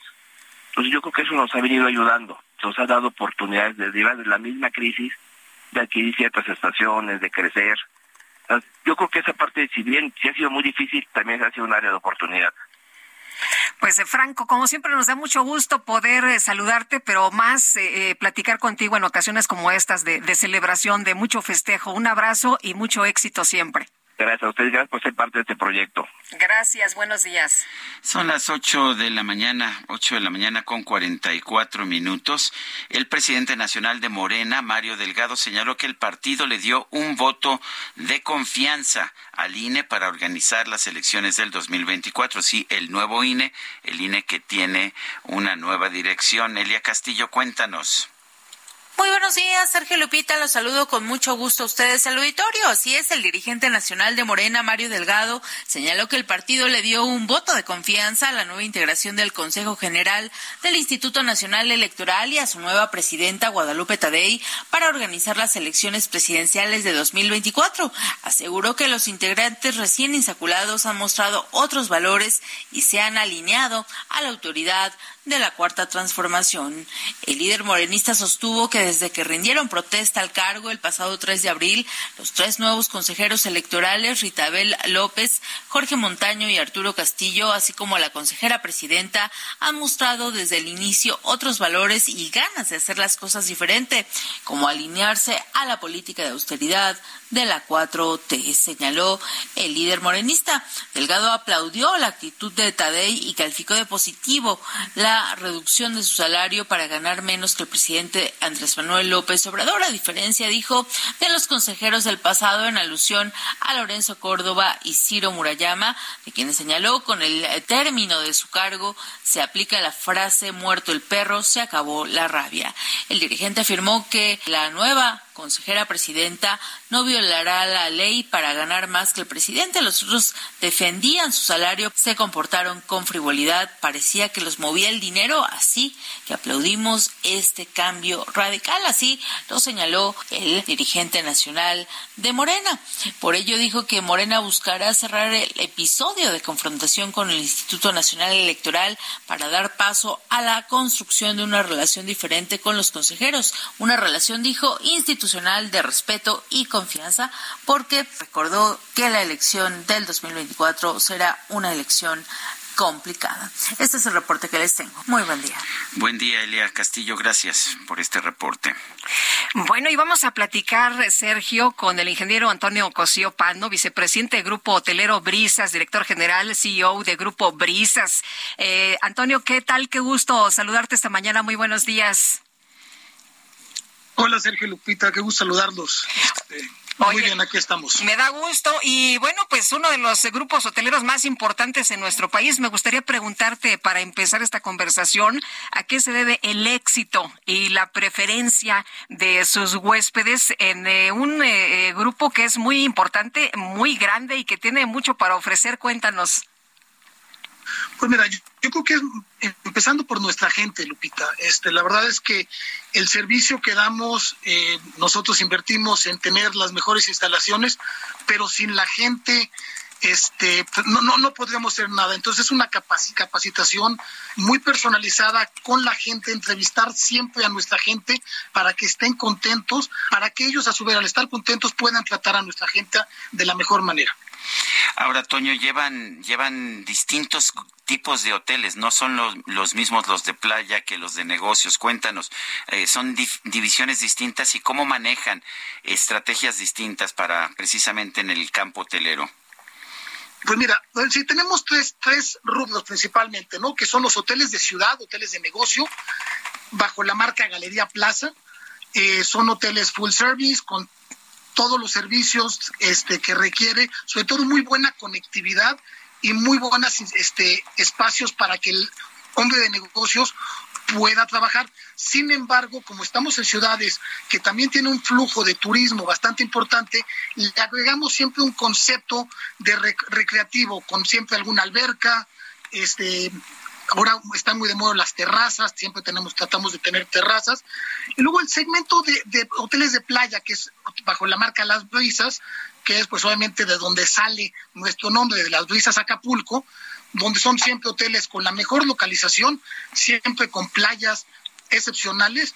Y luego la marca de hoteles de superlujo, que es Hoteles Nizuk, que esa, este, nada más orgullosamente ya cumplimos 10 años en el mercado en, en marzo y del cual estamos muy, muy contentos y muy orgullosos. Oye, y las brisas Acapulco, ¿no? Que tiene una gran historia y, que además es sensacional con estas cabañitas que pues te dan la... Con sus alberquitas, con sus alberquitas privadas. qué cosa.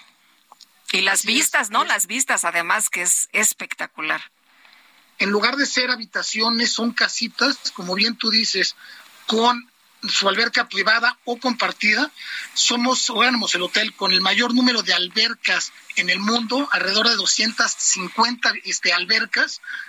Y totalmente, obviamente, nuestro paraíso blanco y rosa, ¿no? Que es todo una decoración muy de la época, muy cincuentero, este, y hemos tratado de respetar esa pues esa ese charm y esa vista que tenemos de la, de la bahía, ¿no?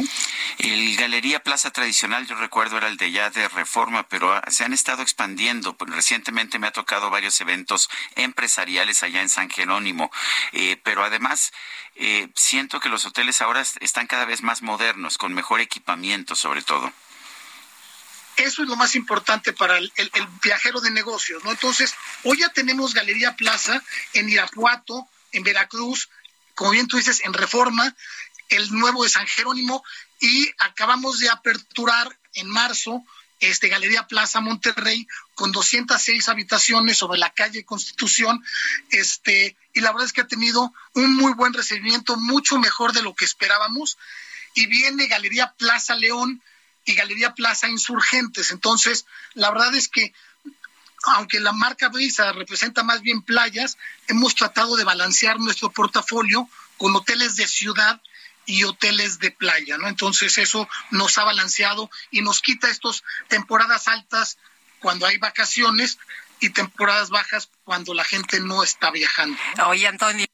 Otra, cosa, otra cosa importante, eh, siempre que uno sale, pues quieres pasarla bien, pero también quieres comer rico. Y esta es una gran este, e, especialidad que tienen ustedes en el grupo hotelero. Pero además, eh, tanto en los hoteles de negocios como en los hoteles de turismo, ¿no? Sí, sí, sí. Así es, mira, la verdad es que fortalecimos mucho con la incorporación de nuestro chef ejecutivo, Guy Santoro, para darle una uniformidad a los alimentos en toda la cadena.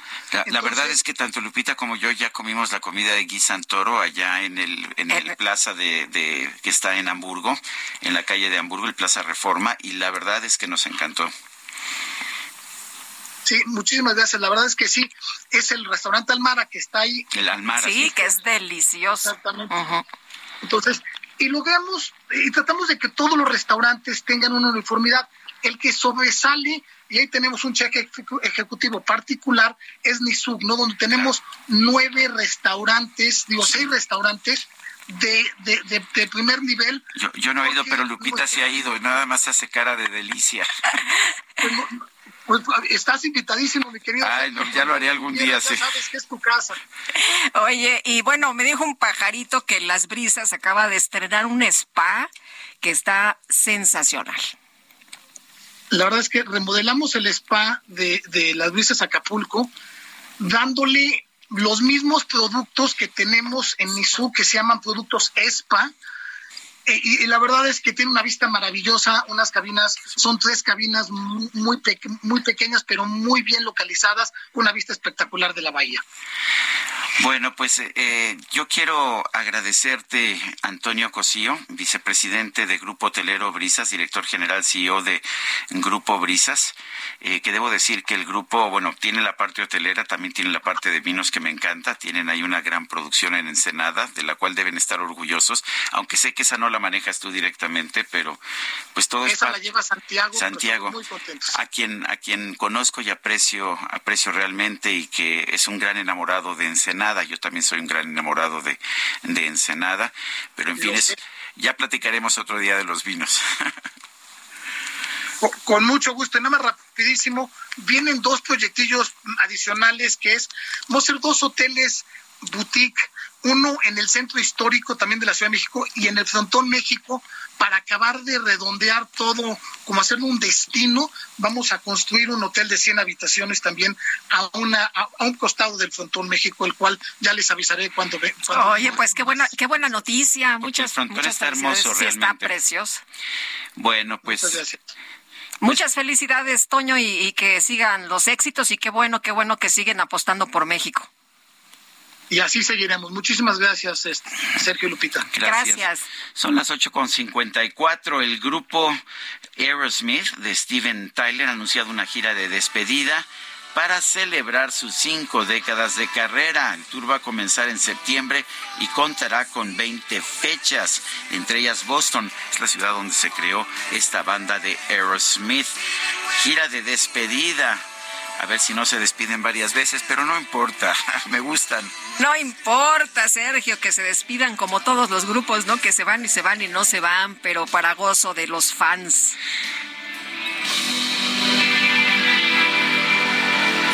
close to you, feeling your heart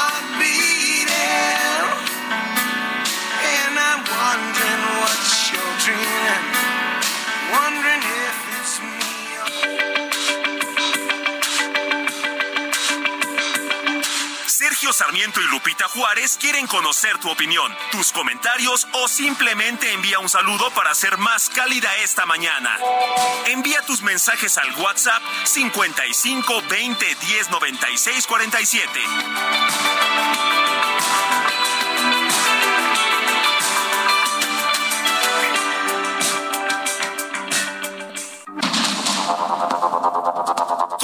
Continuamos con Sergio Sarmiento y Lupita Juárez por el Heraldo Radio.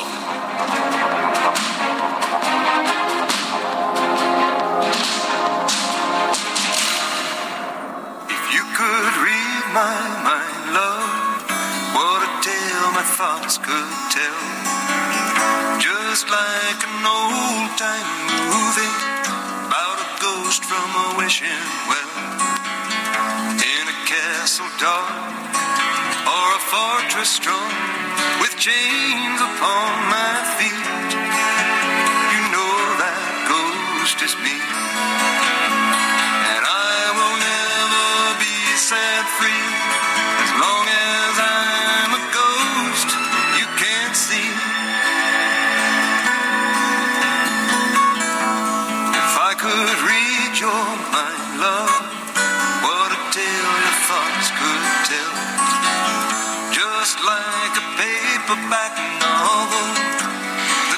yo pudiera leer tu mente como una novela de estas de pasta blanda,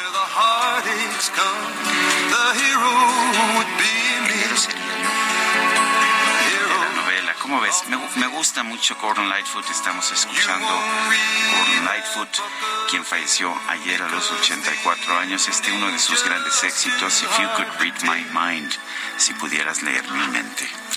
Bueno, y nos dice una persona de nuestro auditorio, buenos días, Sergio Lupita, excelente elección de Gordon Lightfoot, eh, figura de culto en su natal Canadá, pero poco conocido en México. If You eh, Could Read My Mind, es una de las canciones más bellas que he escuchado. Saludos de Jaime y se firma como fiel radioescucha. Muchas gracias, Jaime. Y yo debo decir que insistí mucho en ponerlo porque sé que no es muy conocido en México y sé lo importante que es en Canadá. Yo estudié mi carrera en Canadá. Dice otra persona, Lupita y Sergio, soy su radioescucha consentido Jesús Díaz de Azcapotzalco. Por favor, complázcanme con la balada If You Could Read My Mind, canción bellísima. A Gordon Lightfoot lo conocí hace pocos años y todo gracias a mi afición al cine, pues sus canciones aparecen en muchos soundtracks de películas y por lo visto también en los soundtracks de muchas vidas. Que descanse en paz este poeta este poeta de, pues sí, de la canción, este poeta canadiense, para mí es un soundtrack muy importante de, de los años que estudié yo en Canadá, de cómo me integré a la sociedad canadiense.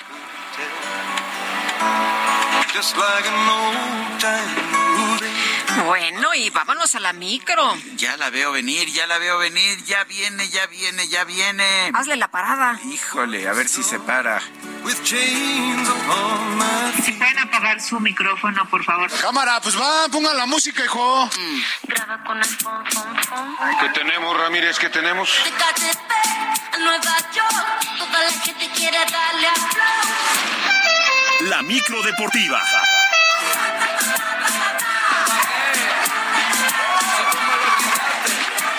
Apenas es martes y la micro ya viene a todo lo que da con un fiestononón. Julio Romero, ¿cómo te va? Muy buenos días. Muy bien, muy bien, mi querida Lupita, Sergio, qué placer saludarles. Este, sí, bueno, esta, esta micro, pues es fiestera, es fiestera por naturaleza. Tenemos un cacharpo día y operador, el único del cuadrante, que pues sí, sí trae zafado un tornillo. Y entonces, pues eh, efectivamente, trae, falso. trae za- zafado todo, el carburador, este, bueno, ya no tienen carburador, ¿verdad? Pero el escape, ahí lo anda arrastrando, este, bueno, ¿qué te puedo decir? Sí, la verdad es que estamos muy contentos, pero a la vez muy tristes. La verdad es que sí, Gordon Lightfoot, una de las ¿Sí grandes estrellas. ti? Me, me encanta, me Sí. encanta Gordon Lightfoot. Eh, Sundown, Early Morning Rain. Ah, sí la, historia, la historia del Edmund Fitzgerald, que era un Ah, barco sí, carguero, sí. que era un El barco que carguero que llevaba hundió, ayuda. Sí. que llevaba ayuda y se hunde, y Gordon Lightfoot. Pues yo me atrevería a decir a la altura de, hijo, no sé, Leonard Cohen, otro gran canadiense. Era, pues de hecho, de con- Donovan, tocaba- Bob Dylan. tocaban juntos eh, Leonard Cohen, eh, Johnny Mitchell y Gordon Lightfoot tocaban juntos en los en los bares de folk de, de allá de Canadá, a los que después iba yo. Eso era en los años 60, yo llegué en los 70. Pero pues todo el mundo decía, es que aquí vino Gordon Lightfoot hace tres años y en fin, era, era, era bonito realmente esa vida nocturna de, de música folclórica. Sí, y efectivamente, muy, muy poco conocido acá en México. Insisto, yo lo pondría a la altura de, de Bob Dylan, de Donovan. Lo de- consideraban sí, en un momento a la de los mayores cantantes La folk, verdad sí. es que, bueno, descansa en paz.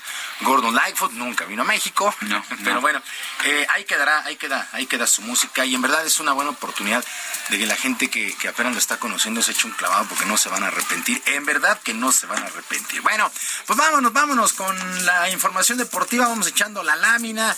La Federación Mexicana de Fútbol anunció que Jaime Ordiales dejó su cargo como director de selecciones nacionales, argumentando algunas cuestiones personales y de común acuerdo.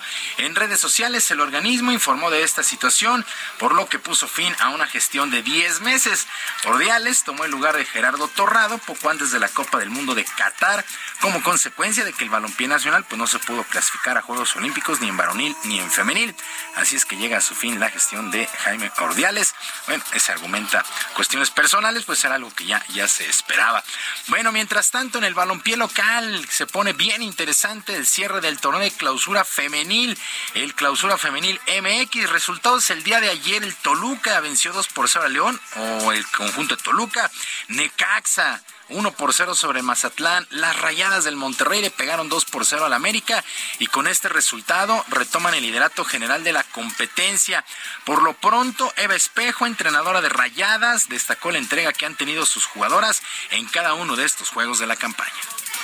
el ADN, y no lo digo como, como entrenadora hoy, de hace dos años desde que yo llegué, lo más sorprendente de este vestidor es la unión que tienen como jugadoras. Y eso es algo eh, digno de, de reconocerse porque es algo que perdura en el tiempo, no es algo que se fomenta, es algo que está, es parte de la cultura de las rayadas y creo que es algo que, que puede ser un arma muy importante para, para conseguir todos los resultados. Tienen 36 puntos, al igual que Chivas, pero mejor diferencia de goleo para las regiomontanas. Santos y Cruz Azul empataron a uno, así las cosas, con la fecha 15 en el eh, balompié femenil, la Liga MX femenil. Mientras tanto, en el varonil, luego de fracasar al no lograr siquiera el boleto al repechaje, los Pumas de la universidad rompieron filas y adelantaron sus vacaciones hasta el próximo 25 de mayo. Durante este tiempo, el cuerpo técnico encabezado por el entrenador Antonio Mohamed analizará las posibles altas y bajas. Por lo pronto, el portero Sebastián Sosa desea mantenerse en el club. no, no se dio, eh, no es lo que esperábamos, lo que pretendíamos. Fue muy duro, muy duro porque este club tiene que estar mucho más arriba, merece mucho más cosas de las que la que le dimos, obviamente, este, pero bueno, hay que eh, dar vuelta a la página ahora, eh, enfocarse en el torneo que viene, hacerlo de la mejor manera posible y, poner a Puma donde merece estar, este, que peleando título. 11 años de fracasos para los Pumas, no han logrado prácticamente nada en más de una década y se han tomado muy, muy malas decisiones. Bueno, en otras cosas, comenzó la cuenta regresiva para lo que será el próximo sábado, la pelea de Saúl El Canelo Álvarez contra el británico John Ryder en el estadio de las Chivas, allá en Guadalajara, y en lo que significará el regreso del tapatío ante sus paisanos. Se ha podido observar que será un espectáculo de luces y sonido con la llegada de distintos instrumentos para llevarlo a cabo. Y es que el gobernador de Jalisco, Enrique Alfaro, lo publicó en sus redes sociales con la frase así cinco días de tener en casa a nuestro campeón mundial Canelo Álvarez para pelear por los 200 años de Jalisco como Estado libre y soberano, es lo que publicó el gobernador de la entidad. Todo esto acompañado de algunas fotografías con los trabajos en la cancha del inmueble. Será en el Estadio de las Chivas esta pelea el próximo sábado. Y actividad en el básquetbol de la NBA, los playoffs, el equipo de Filadelfia, los 76 de Filadelfia, sorprendieron a los Celtics de Boston y se impusieron 119 a 115 para tomar ventaja de un juego a cero en las semifinales de la Conferencia del Este. Qué actuación de James Harden, al que le llaman la barba, 45 puntos y 6 asistencias para el equipo de Filadelfia que toma ventaja de 1 a 0. Mientras que los Nuggets de Denver se impusieron 97-87 a los Honors de Phoenix y tienen ventaja ya de 2 a 0. Esto en la semifinal, pero en el oeste. Así las cosas con el básquetbol de la NBA. Y pues no hay que dejar escapar el básquetbol de nuestro país porque pues ya se conocieron a los rivales que tendrá la selección en el Mundial de la Especialidad. Los llamados 12 guerreros fueron ubicados en el grupo D y tendrán como sede Manila, Filipinas. El 25 de agosto se estarán midiendo a Montenegro, el 27 a Lituania y cerrarán el 29 de agosto ante Egipto. Por lo pronto, el coach Omar Quintero, quien ya está de regreso a nuestro país después de estar en el sorteo, sabe que la tarea no será nada fácil, pero se trabajará para entregar un buen resultado. Oh, la verdad que están contentos, este, están motivados, ya quieren que empiece, si por ellos fuera, mañana mismo empezaríamos ya los entrenamientos, ahorita ya a terminar la planeación de los juegos de preparación y para poder llegar de la mejor manera al campeonato del mundo. El, el primero, el siempre es el más importante, ya viendo el resultado de ese partido, ya nos enfocaremos en Lituania y, después en Egipto, ¿no?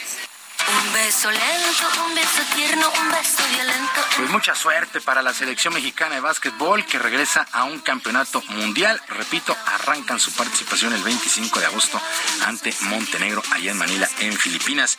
Y actividad en los octavos de final del Masters 1000 de tenis de Madrid. En estos momentos se están enfrentando Carlos Alcaraz, el español y Alexander Zverev. 6-1 ganó Alcaraz el primer set. En el segundo están empatados a dos. Mientras que Borna Cori Borna Koric, el croata, eh, se impuso 6-7, 6-3. Bueno, más bien están 6-7 y 6-3 ante Davidovich Fokina. Este juego también se está desarrollando en estos momentos allá en Madrid. Son duelos de octavos de final. La verdad es que se está poniendo bastante bueno este Masters 1000 allá en Madrid. Así es. Sergio Lupita. Bueno, se echaron a Medvedev, se echaron a este, bueno, queda Carlos Alcaraz, por supuesto, pero sí varios, eh, a Rublev también. Andrei Rublev, contra sí, Kachanov. sí, está, está, está, está, bueno, ¿eh? Muy interesante. Sí, y la verdad es que volteamos a ver los ojos porque el fin de semana tuvimos grandes ligas, tuvimos Fórmula 1, el básquetbol, la verdad es que sí dejamos un poco. Hasta MotoGP que tú una sí, yo sí. Sí, eh, dejamos un poquito de lado ahí el tenis, pero ya lo estamos retomando con los octavos de final, ya la semana final allá en Madrid. Sergio Lupita, la información deportiva este martes, que es un extraordinario día para todos. Muchas gracias, mi querido Julio. Muy buenos días también para ti. Saludos para todos.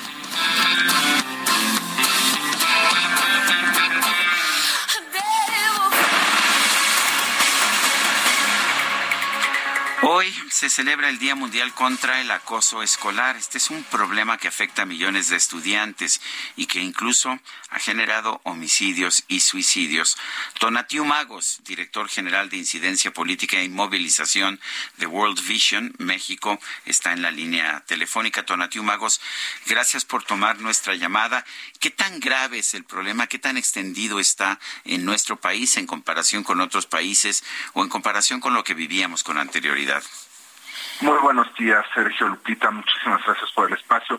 Bueno, eh, la, eh, la problemática de la violencia escolar entre pares ah, es una de las grandes, grandes este, expresiones de violencia que viven las niñas y niños de, México y en México, ¿no? Eh, tristemente vemos que este tipo de violencia se ha manifestado ya desde hace varios años, haciéndose cada vez más latente y más preocupante. Ah, un dato fundamental es que durante el encierro de la pandemia de COVID-19, eh, este fenómeno no bajó, se trasladó a otros espacios, ¿no? A pesar de que los niños y niñas estaban fuera de las aulas este, presenciales, la violencia entre pares se fue adaptando a los espacios digitales, y, a otras, y a otros espacios donde ocurre la violencia. Eh, nosotros realizamos una, desde World Vision, realizamos la, el año pasado un análisis cual y cuantitativo de los diferentes tipos de violencia y nos llama mucho la atención que de los aproximadamente 20 mil niñas y niños que participaron en dicho estudio, pues se sigue reconociendo el problema del bullying como una de las principales afectaciones que, que sufren, ¿no? Y como y como uno de los más preocupantes. Eh, eh, adelante. Hemos visto el, acoso desde hace muchos años que empezamos a hablar del tema en este espacio y pensamos que al paso del tiempo íbamos a ver una disminución. ¿Por qué? Porque hay más información, porque hay pláticas en las escuelas, porque ha habido campañas, porque ha habido concientización de lo que es el, el acoso, pero lo que hemos visto en realidad es otra cosa, es el acoso verbal. Ahora hay violencia física que ha llegado pues a brutalidades, ¿no? Como en el caso de Querétaro del niño quemado eh, que por sus compañeros o niños golpeados que terminan en eh, terapia intensiva o hasta niños muertos, como el caso de esta niña que su compañera golpea fuera de la escuela con una piedra en la cabeza. En efecto, Lupita, el, el problema se ha ido agudizando y esto también tiene que y obedece a una completa ausencia de política de Estado para reducir los, los niveles de violencia en contra de la niñez debemos de recordar que las y los agresores de, niños contra pares pues están replicando violencias que, de las cuales son víctimas en sus casas y en otros espacios. ¿no? En el mismo estudio que, citaba hace unos momentos, nos menciona el 92% de la población que participó que no se sienten seguras y seguros en ningún espacio. Esto es gravísimo. No están seguros en casa, no están seguros en el espacio público, no están seguros en la escuela.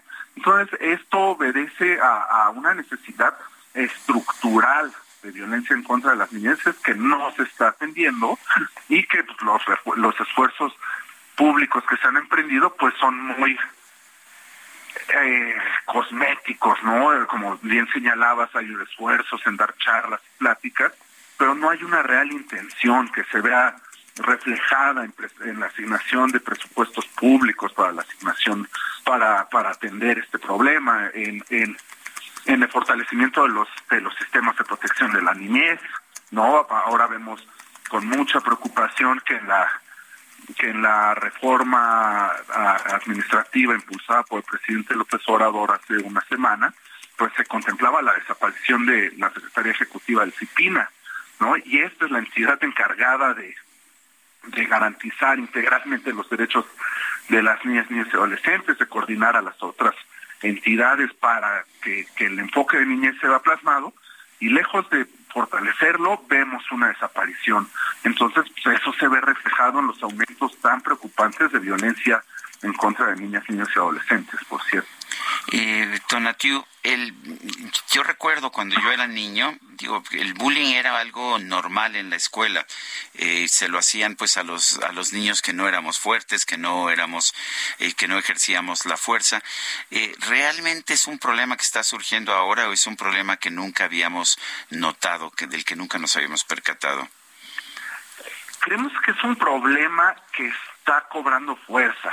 Si bien es un problema público que se optaba por el silencio o se justificaba como uno de los mecanismos educativos por los cuales teníamos, pues, pues, pues se está convirtiendo en un problema público porque estamos viendo las expresiones de, de la violencia y sobre todo las consecuencias de no haber hecho nada en ese entonces, ¿no? Por, por esta normalización de la violencia. Es bien, eh, es bueno, es un tipo de socialización, se tiene que hacer fuerte, se tiene que aprender a defender, ¿no? Que eran los estigmas eh, dominantes desde hace mucho tiempo y que tristemente siguen persistiendo, pero actualmente estamos viendo unas graves consecuencias de no haberlo atendido en tiempo. El problema avanzó, avanzó, avanzó y ahora pues tenemos ya expresiones mucho más alarmantes como las que bien señalaba Lupita, que, eh, la, el, la Alianza Global para poner fin a la violencia en contra de la niñez sostiene que la violencia en contra de la niñez pues incurre en, en prácticas alimenticias riesgosas, que esto eleva los índices de obesidad infantil, que a su vez tiene este, implicaciones en pues enfermedades crónico-degenerativas como la diabetes, sabemos cuánto estamos pagando de los presupuestos públicos para atender esta problemática, nos sale muy cara, ¿no? Pero pues, esto está asociado con otros temas de salud mental, ¿no? Depresión, estrés traumático, entre otras cosas. Y lo más importante es que los niños y niñas están aprendiendo que la violencia, que la violencia es la solución de las cosas. Entonces estamos viviendo en una sociedad que resuelve violentamente sus, sus problemas. No tengo trabajo, me sumo a la informalidad violenta para tener un medio de vida alternativo. se me meten en el carro, me bajo a agarrar a fregazos y estamos viviendo este ciclo tan, tan dañino de violencia en nuestras vidas y estamos viviendo las consecuencias, ¿no? Bueno, pues yo quiero agradecerte, Tonatiu Magos, director general de Incidencia Política y Movilización de World Vision México. Gracias por conversar con nosotros. Muchas gracias a ustedes, que tengan un excelente día. Gracias, igualmente. Son las nueve de la mañana con veinte minutos. Vámonos a un resumen de la información. Rosa Isela Rodríguez, titular de la Secretaría de Seguridad y Protección Ciudadana, confirmó que el programa para regularizar los automóviles de procedencia extranjera va a continuar ahora hasta el próximo 30 de junio hay 152 módulos instalados y del 19 de marzo del 2022 al 1 de mayo eh, de este año se llevan 1.415.532 vehículos regularizados. Eh, este programa continúa hasta el 30 de junio próximo. Bueno, por su parte, Luis Crescencio Sandoval, secretario de la Defensa Nacional, informó que en lo que va del gobierno del presidente López Obrador se han incautado 39.782 armas de fuego. La Sedena dio a conocer que el pasado 28 de abril fue detenido Hugo Armando Salinas, alias La Cabra, presunto líder de un grupo delictivo del cártel del Golfo, el cual opera en el estado de Tamaulipas. La empresa TC Energy y la Comisión Federal de Electricidad anunciaron que este martes van a sostener una reunión para tratar de evitar el cierre del gasoducto El Encino Topolobampo que pasa por la Sierra Tarahumara de Chihuahua. El gobierno de Ucrania informó que este lunes el ejército ruso lanzó una serie de ataques con misiles en la ciudad de Pavlorad con un saldo de por lo menos dos muertos y 40 heridos. Las autoridades de Kenia dieron a conocer que las, eh, las autopsias realizadas a 10 de los 109 miembros de una secta que fueron encontrados sin vida en un bosque revelan que los decesos se debieron a hambre y asfixia.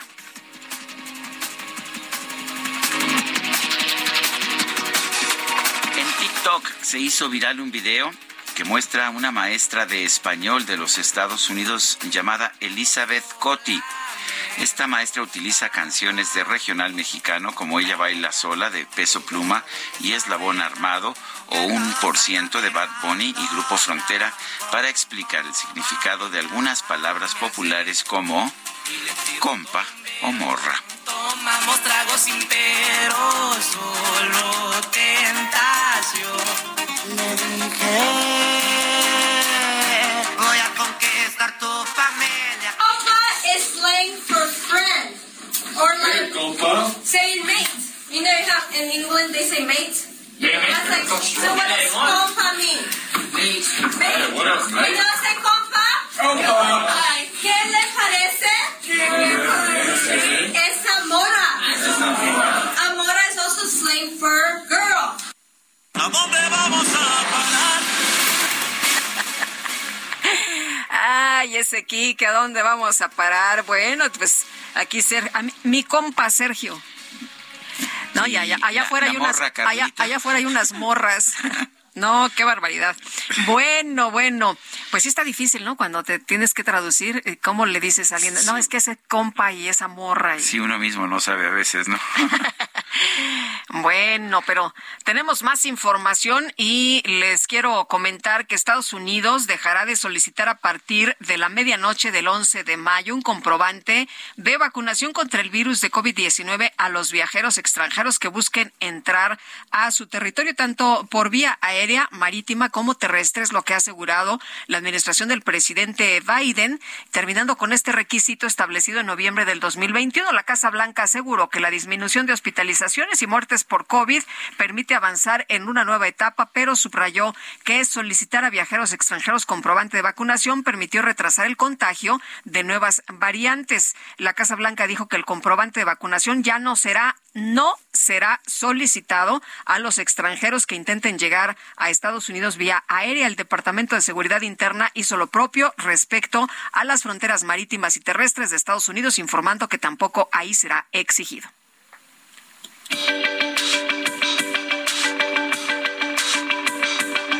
Sergio Sarmiento y Lupita Juárez quieren conocer tu opinión, tus comentarios o simplemente envía un saludo para ser más cálida esta mañana. Envía tus mensajes al WhatsApp 55 20 10 96 47.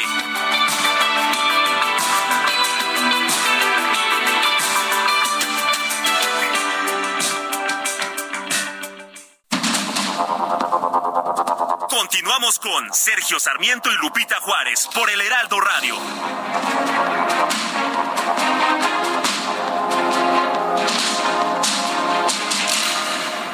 Gastrolab, historia, recetas, materia prima y un sinfín de cosas que a todos nos interesan.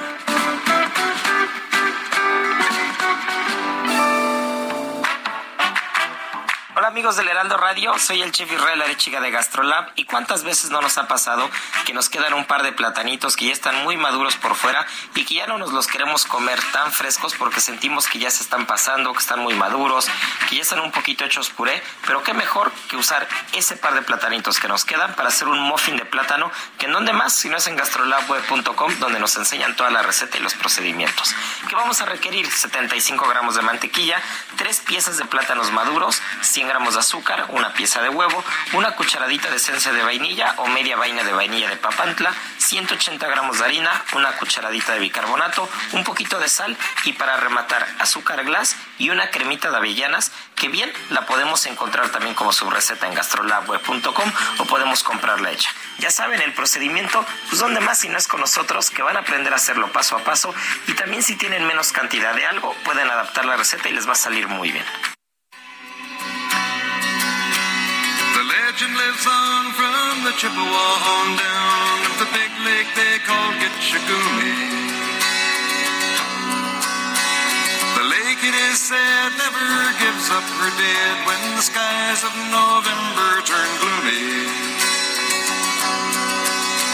With a load of iron ore, 26,000 tons more than the Edmund Fitzgerald weighed empty. Ship and true was a bone to be chewed when the gales of November came early. ship was the pride of the American side, coming back from mill in Wisconsin. Estamos escuchando una de las canciones clásicas de Gordon Lightfoot, Wreck of the Edmund Fitzgerald, el hundimiento del Edmund Fitzgerald, que narra, narra el, el hundimiento de un carguero en el lago superior el 10 de noviembre de 1975. Perdón. La canción se dio a conocer en 1976, un año después. A Gordon Lightfoot le contaba, le gustaba contar historias humanas como esta de este carguero que se hundió con su carga, por supuesto, con sus marineros.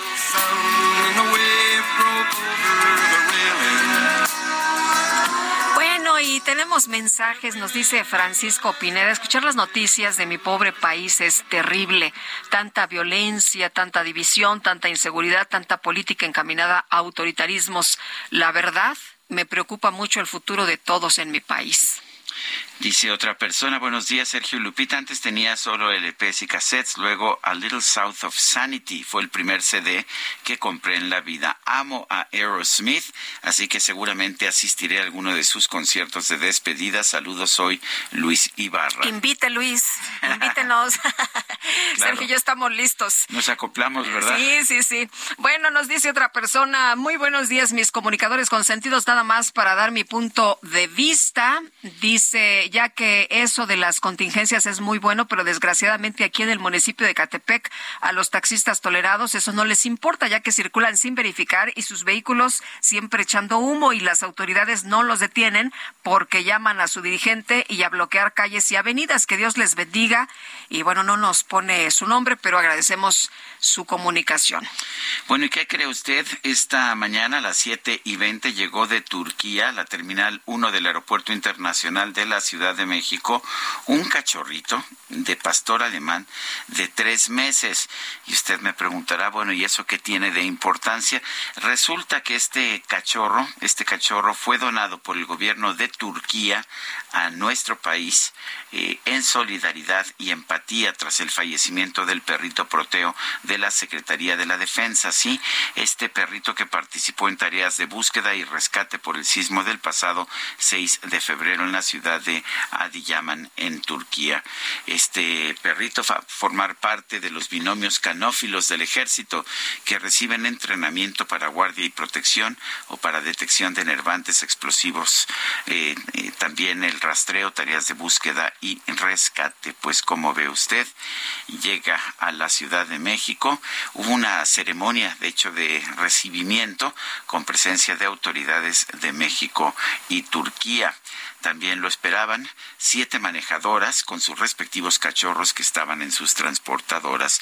Pues llega, no sé si se entiendan los perritos mexicanos con este perrito turco recién llegado, pero pues dicen que los perros se hablan con un idioma internacional, ¿no? Pues fíjate que si no, pues se va a adaptar rápido, ¿no? Está chiquito, tiene su mente fresquita, entonces va a aprender rápido. Oye, eh, vamos a, continuar con la información, información eh, pues importante sin duda. Eh, familiares de periodistas de pues asesinados y desaparecidos hicieron una red que se llama Tejidos Solidarios, la primera en su tipo en el país. ¿Cuál es el propósito? Vamos a platicar con Brisa Bridge. Ella es hermana de nuestra compañera Miroslava Bridge, periodista asesinada. Brisa, gracias por tomar la llamada esta mañana. Muy buenos días. Muy buenos días a todos, a, a su auditorio. Eh, mira, el propósito de, de uh, formar esta ley, esta red. Tejidos Solidarios, uh, surgió como ante tantos casos de, de agresiones con periodistas, eh, tanta impunidad. Eh, las familias han tenido una afectación eh, psicoemocional, social, que no se ha atendido, que no, que no eh, eh, que, se ha descuidado en este entorno de violencia hacia los periodistas. Entonces, el propósito principal es acompañar, apoyar, orientar a estas familias para que, para que eh, tengan el ánimo, la fuerza, para seguir adelante en su búsqueda de verdad, de justicia, contrarrestar la impunidad, porque estas familias están tan afectadas por el miedo, por uh, la inseguridad, por la información que ellos poseen como familia, a, veces los pone, los pone en un estado de, de, riesgo también, o no, no tienen ellos eh, como no, no, eh, la mayoría de las familias muchas veces desconocen los derechos que tienen como víctimas, las obligaciones que tiene el gobierno en estos casos. Entonces nosotros vemos esa necesidad tan grande de brindarle nuestra experiencia. Somos seis familias de diferentes estados de la República que hemos pasado mm, por este proceso tortuoso de la búsqueda de la justicia eh, y, tenemos experiencia, tenemos muchas, eh, mucho que compartirles para que este proceso eh, sea, sea mejor, todo encaminado a contrarrestar la impunidad, que tengan el ánimo para seguir luchando por la justicia de un periodista asesinado o desaparecido.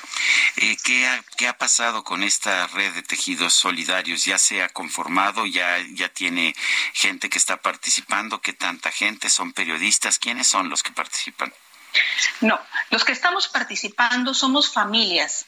Familias de periodistas, somos hermanas, somos hermanos, hijos, esposas principalmente, eh, que, estamos, que vimos la necesidad de, primeramente, eh, de al compartir nuestra experiencia, eh, vimos que tenemos grandes semejanzas de dolor, duelos congelados, que nos que nos provoca un estado de tristeza, de desánimo, de inseguridad, de miedos ante la situación. Y, eso ha sido incluso un, problema para que estas familias exijan a las autoridades eh, resultados en la investigación eh, o simplemente no conocen, como, como te decía hace un momento, sus derechos. Entonces, ¿quién está atrás de nosotros? Este proyecto nació como, como una idea de propuesta cívica. Propuesta cívica es una asociación civil que nos ha dado acompañamiento, legal. En, nuestro, en el caso de, de nosotros, familia de la periodista Miroslava Bridge, eh, ella durante seis años, desde que sucedió el, asesinato de Miroslava, nos ha acompañado legalmente pero también así de esta misma manera ha apoyado a otras familias. Pero vio propuesta cívica que había ah, familias que no tenían el ánimo o incluso la situación emocional de la familia era es un impedimento en muchos casos para la procuración de justicia. Entonces vio la necesidad de atender la cuestión emocional de cada una de ellas. Y con esta idea se propició encuentros de las familias, primeramente, que, está, que estaba dándoles su apoyo. Y pues con resultados muy, muy buenos para todos nosotros. Eh, el apoyo psicoemocional que nos dieron nos ayudó a reconocer nuestras emociones, a ver el grado de afectación que tenemos tanto personal como intrafamiliar o, social. Sí en este proceso. Oye, Brisa, porque es, muy importante. Eh, sí, porque es duro perder un, un, ser querido, pero más duro cuando sabes que lo asesinaron y lo peor, ¿no? Que, que pues eh, se queda esa, ese vacío, ese hueco y ese ánimo de, de, buscar justicia, de encontrar a los responsables.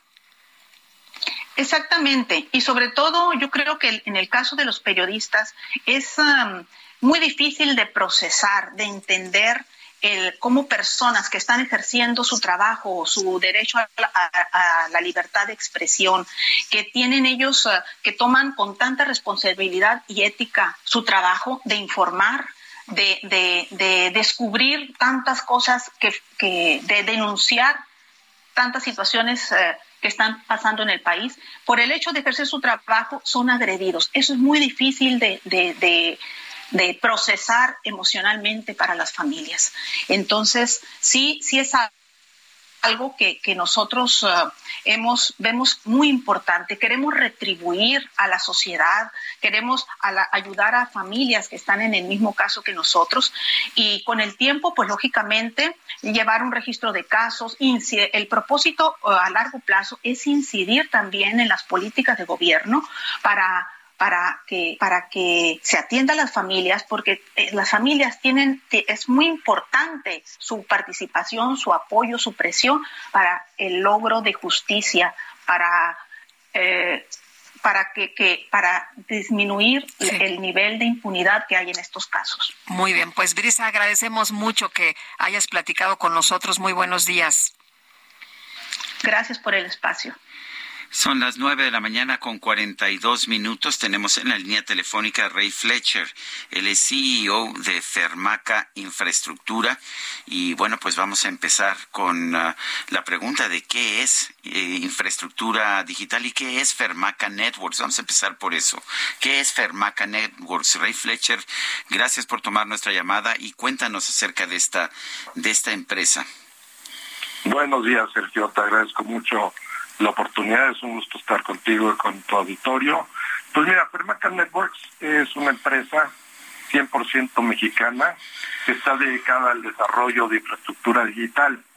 Nuestro lema es Born to Connect, nacidos para conectar, y obviamente lo que estamos persiguiendo con este proyecto.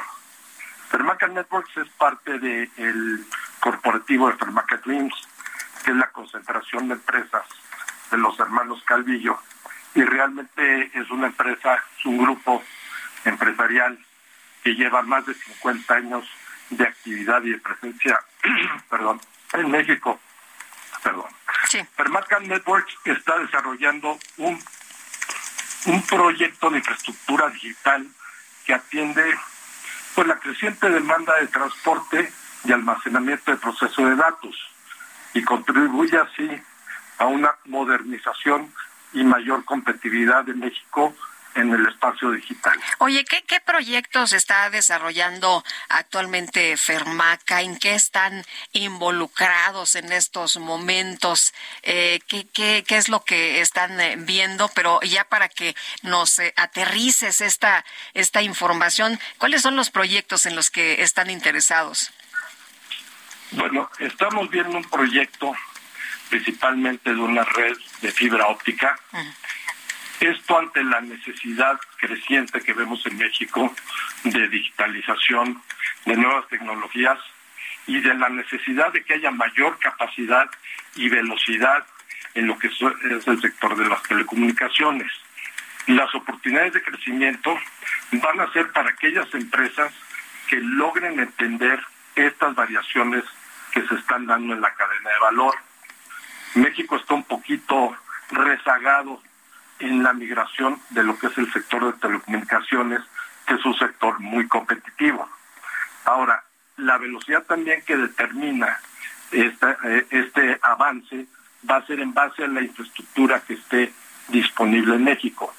Como empresa nosotros queremos ser el detonador de ese proceso de modernización que es inminente y que realmente es crítico para México, ¿no? Eh, estamos hablando de conectividad para parques industriales, verticales de industria, digitalización en procesos productivos y administrativos, cuestiones de educación, salud, eh, esquemas laborales en zonas remotas y obviamente todo esto favorece al desarrollo socioeconómico de México y obviamente impacta positivamente no solo en la economía del país, sino en la calidad al acceso de servicios de carácter social y educativo. Y ahora la clave es para poder crecer y expandir en este mercado en México, se requiere de una infraestructura como la que estamos desarrollando, que es una de tres fases. Esta es la primera de tres fases.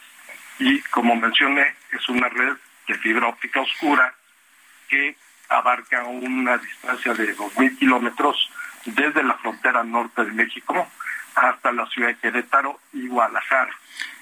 Y esta infraestructura va paralela a transporte de gas natural y a carreteras.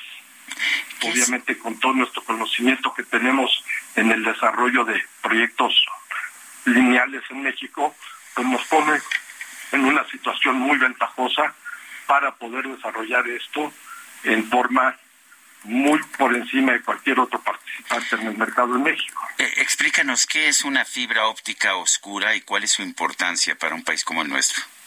Sí, claro que sí. La fibra óptica oscura es una fibra óptica que no está iluminada.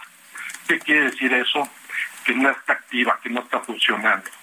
En el afán de, de Fermaca Networks, de ofrecer una infraestructura que es neutral, es decir, que no tiene compromisos con ningún carrier, con ningún prestador de, de contenido, es una plataforma abierta para que diferentes participantes del mercado puedan entrar, comprar esa infraestructura, ellos iluminarla, es decir, darle vida y transportar los datos que requieran a través de esa infraestructura.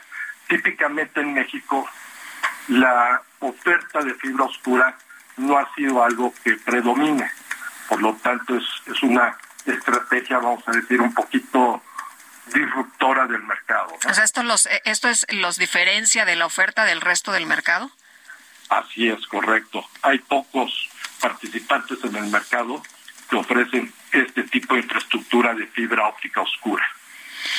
Bueno, pues es, esto cuándo se construiría esta red, este, pues esta línea además tan ambiciosa, ¿no?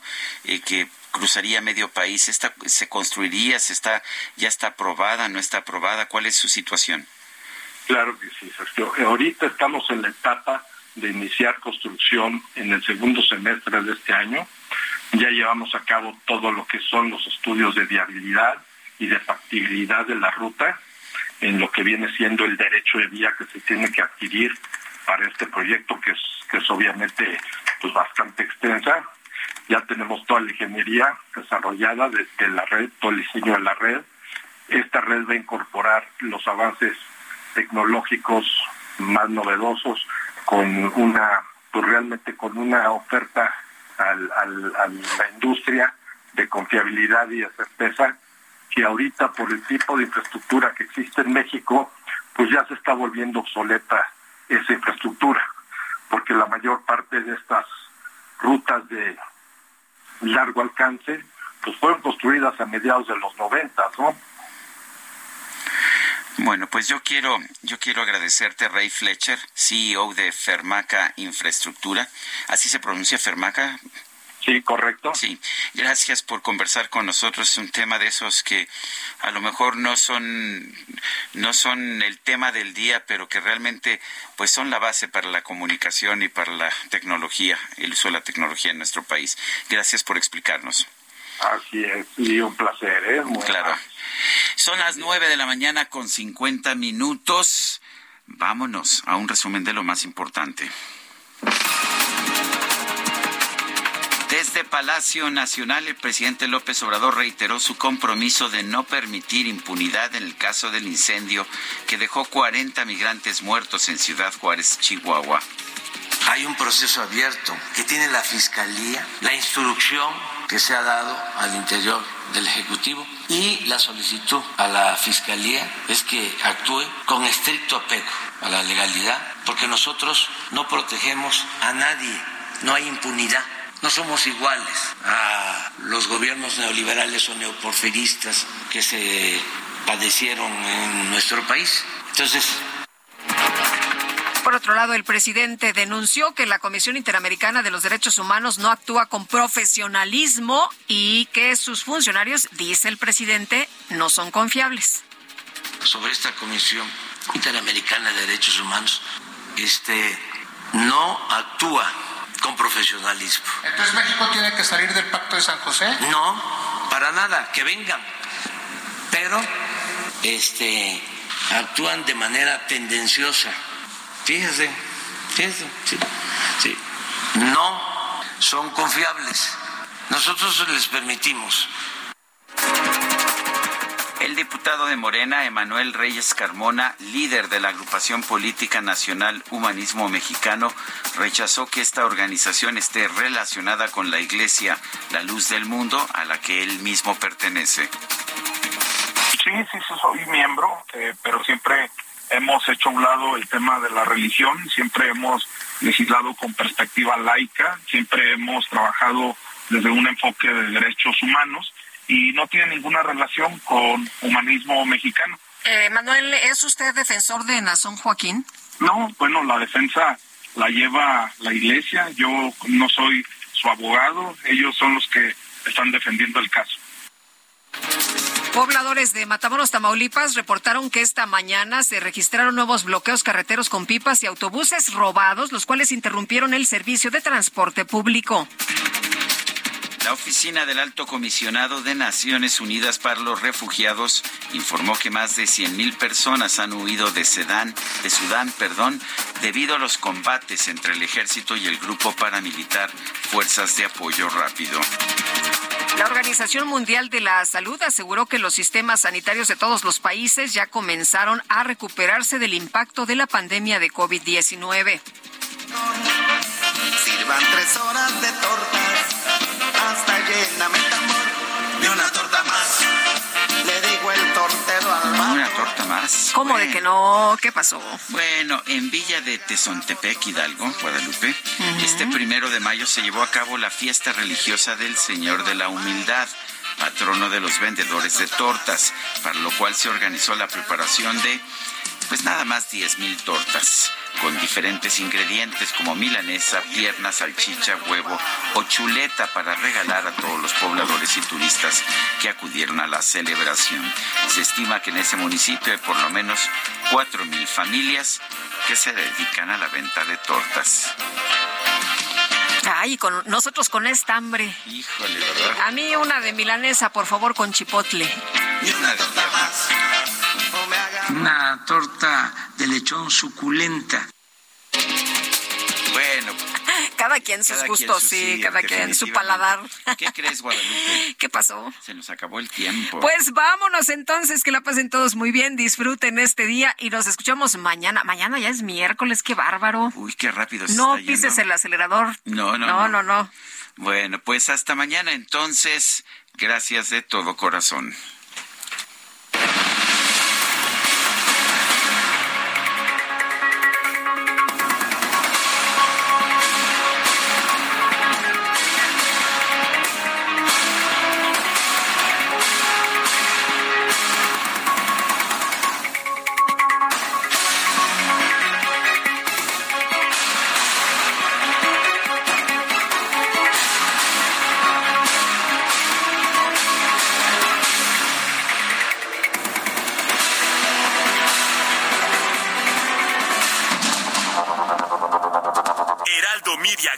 Presentó Sergio Sarmiento y Lupita Juárez.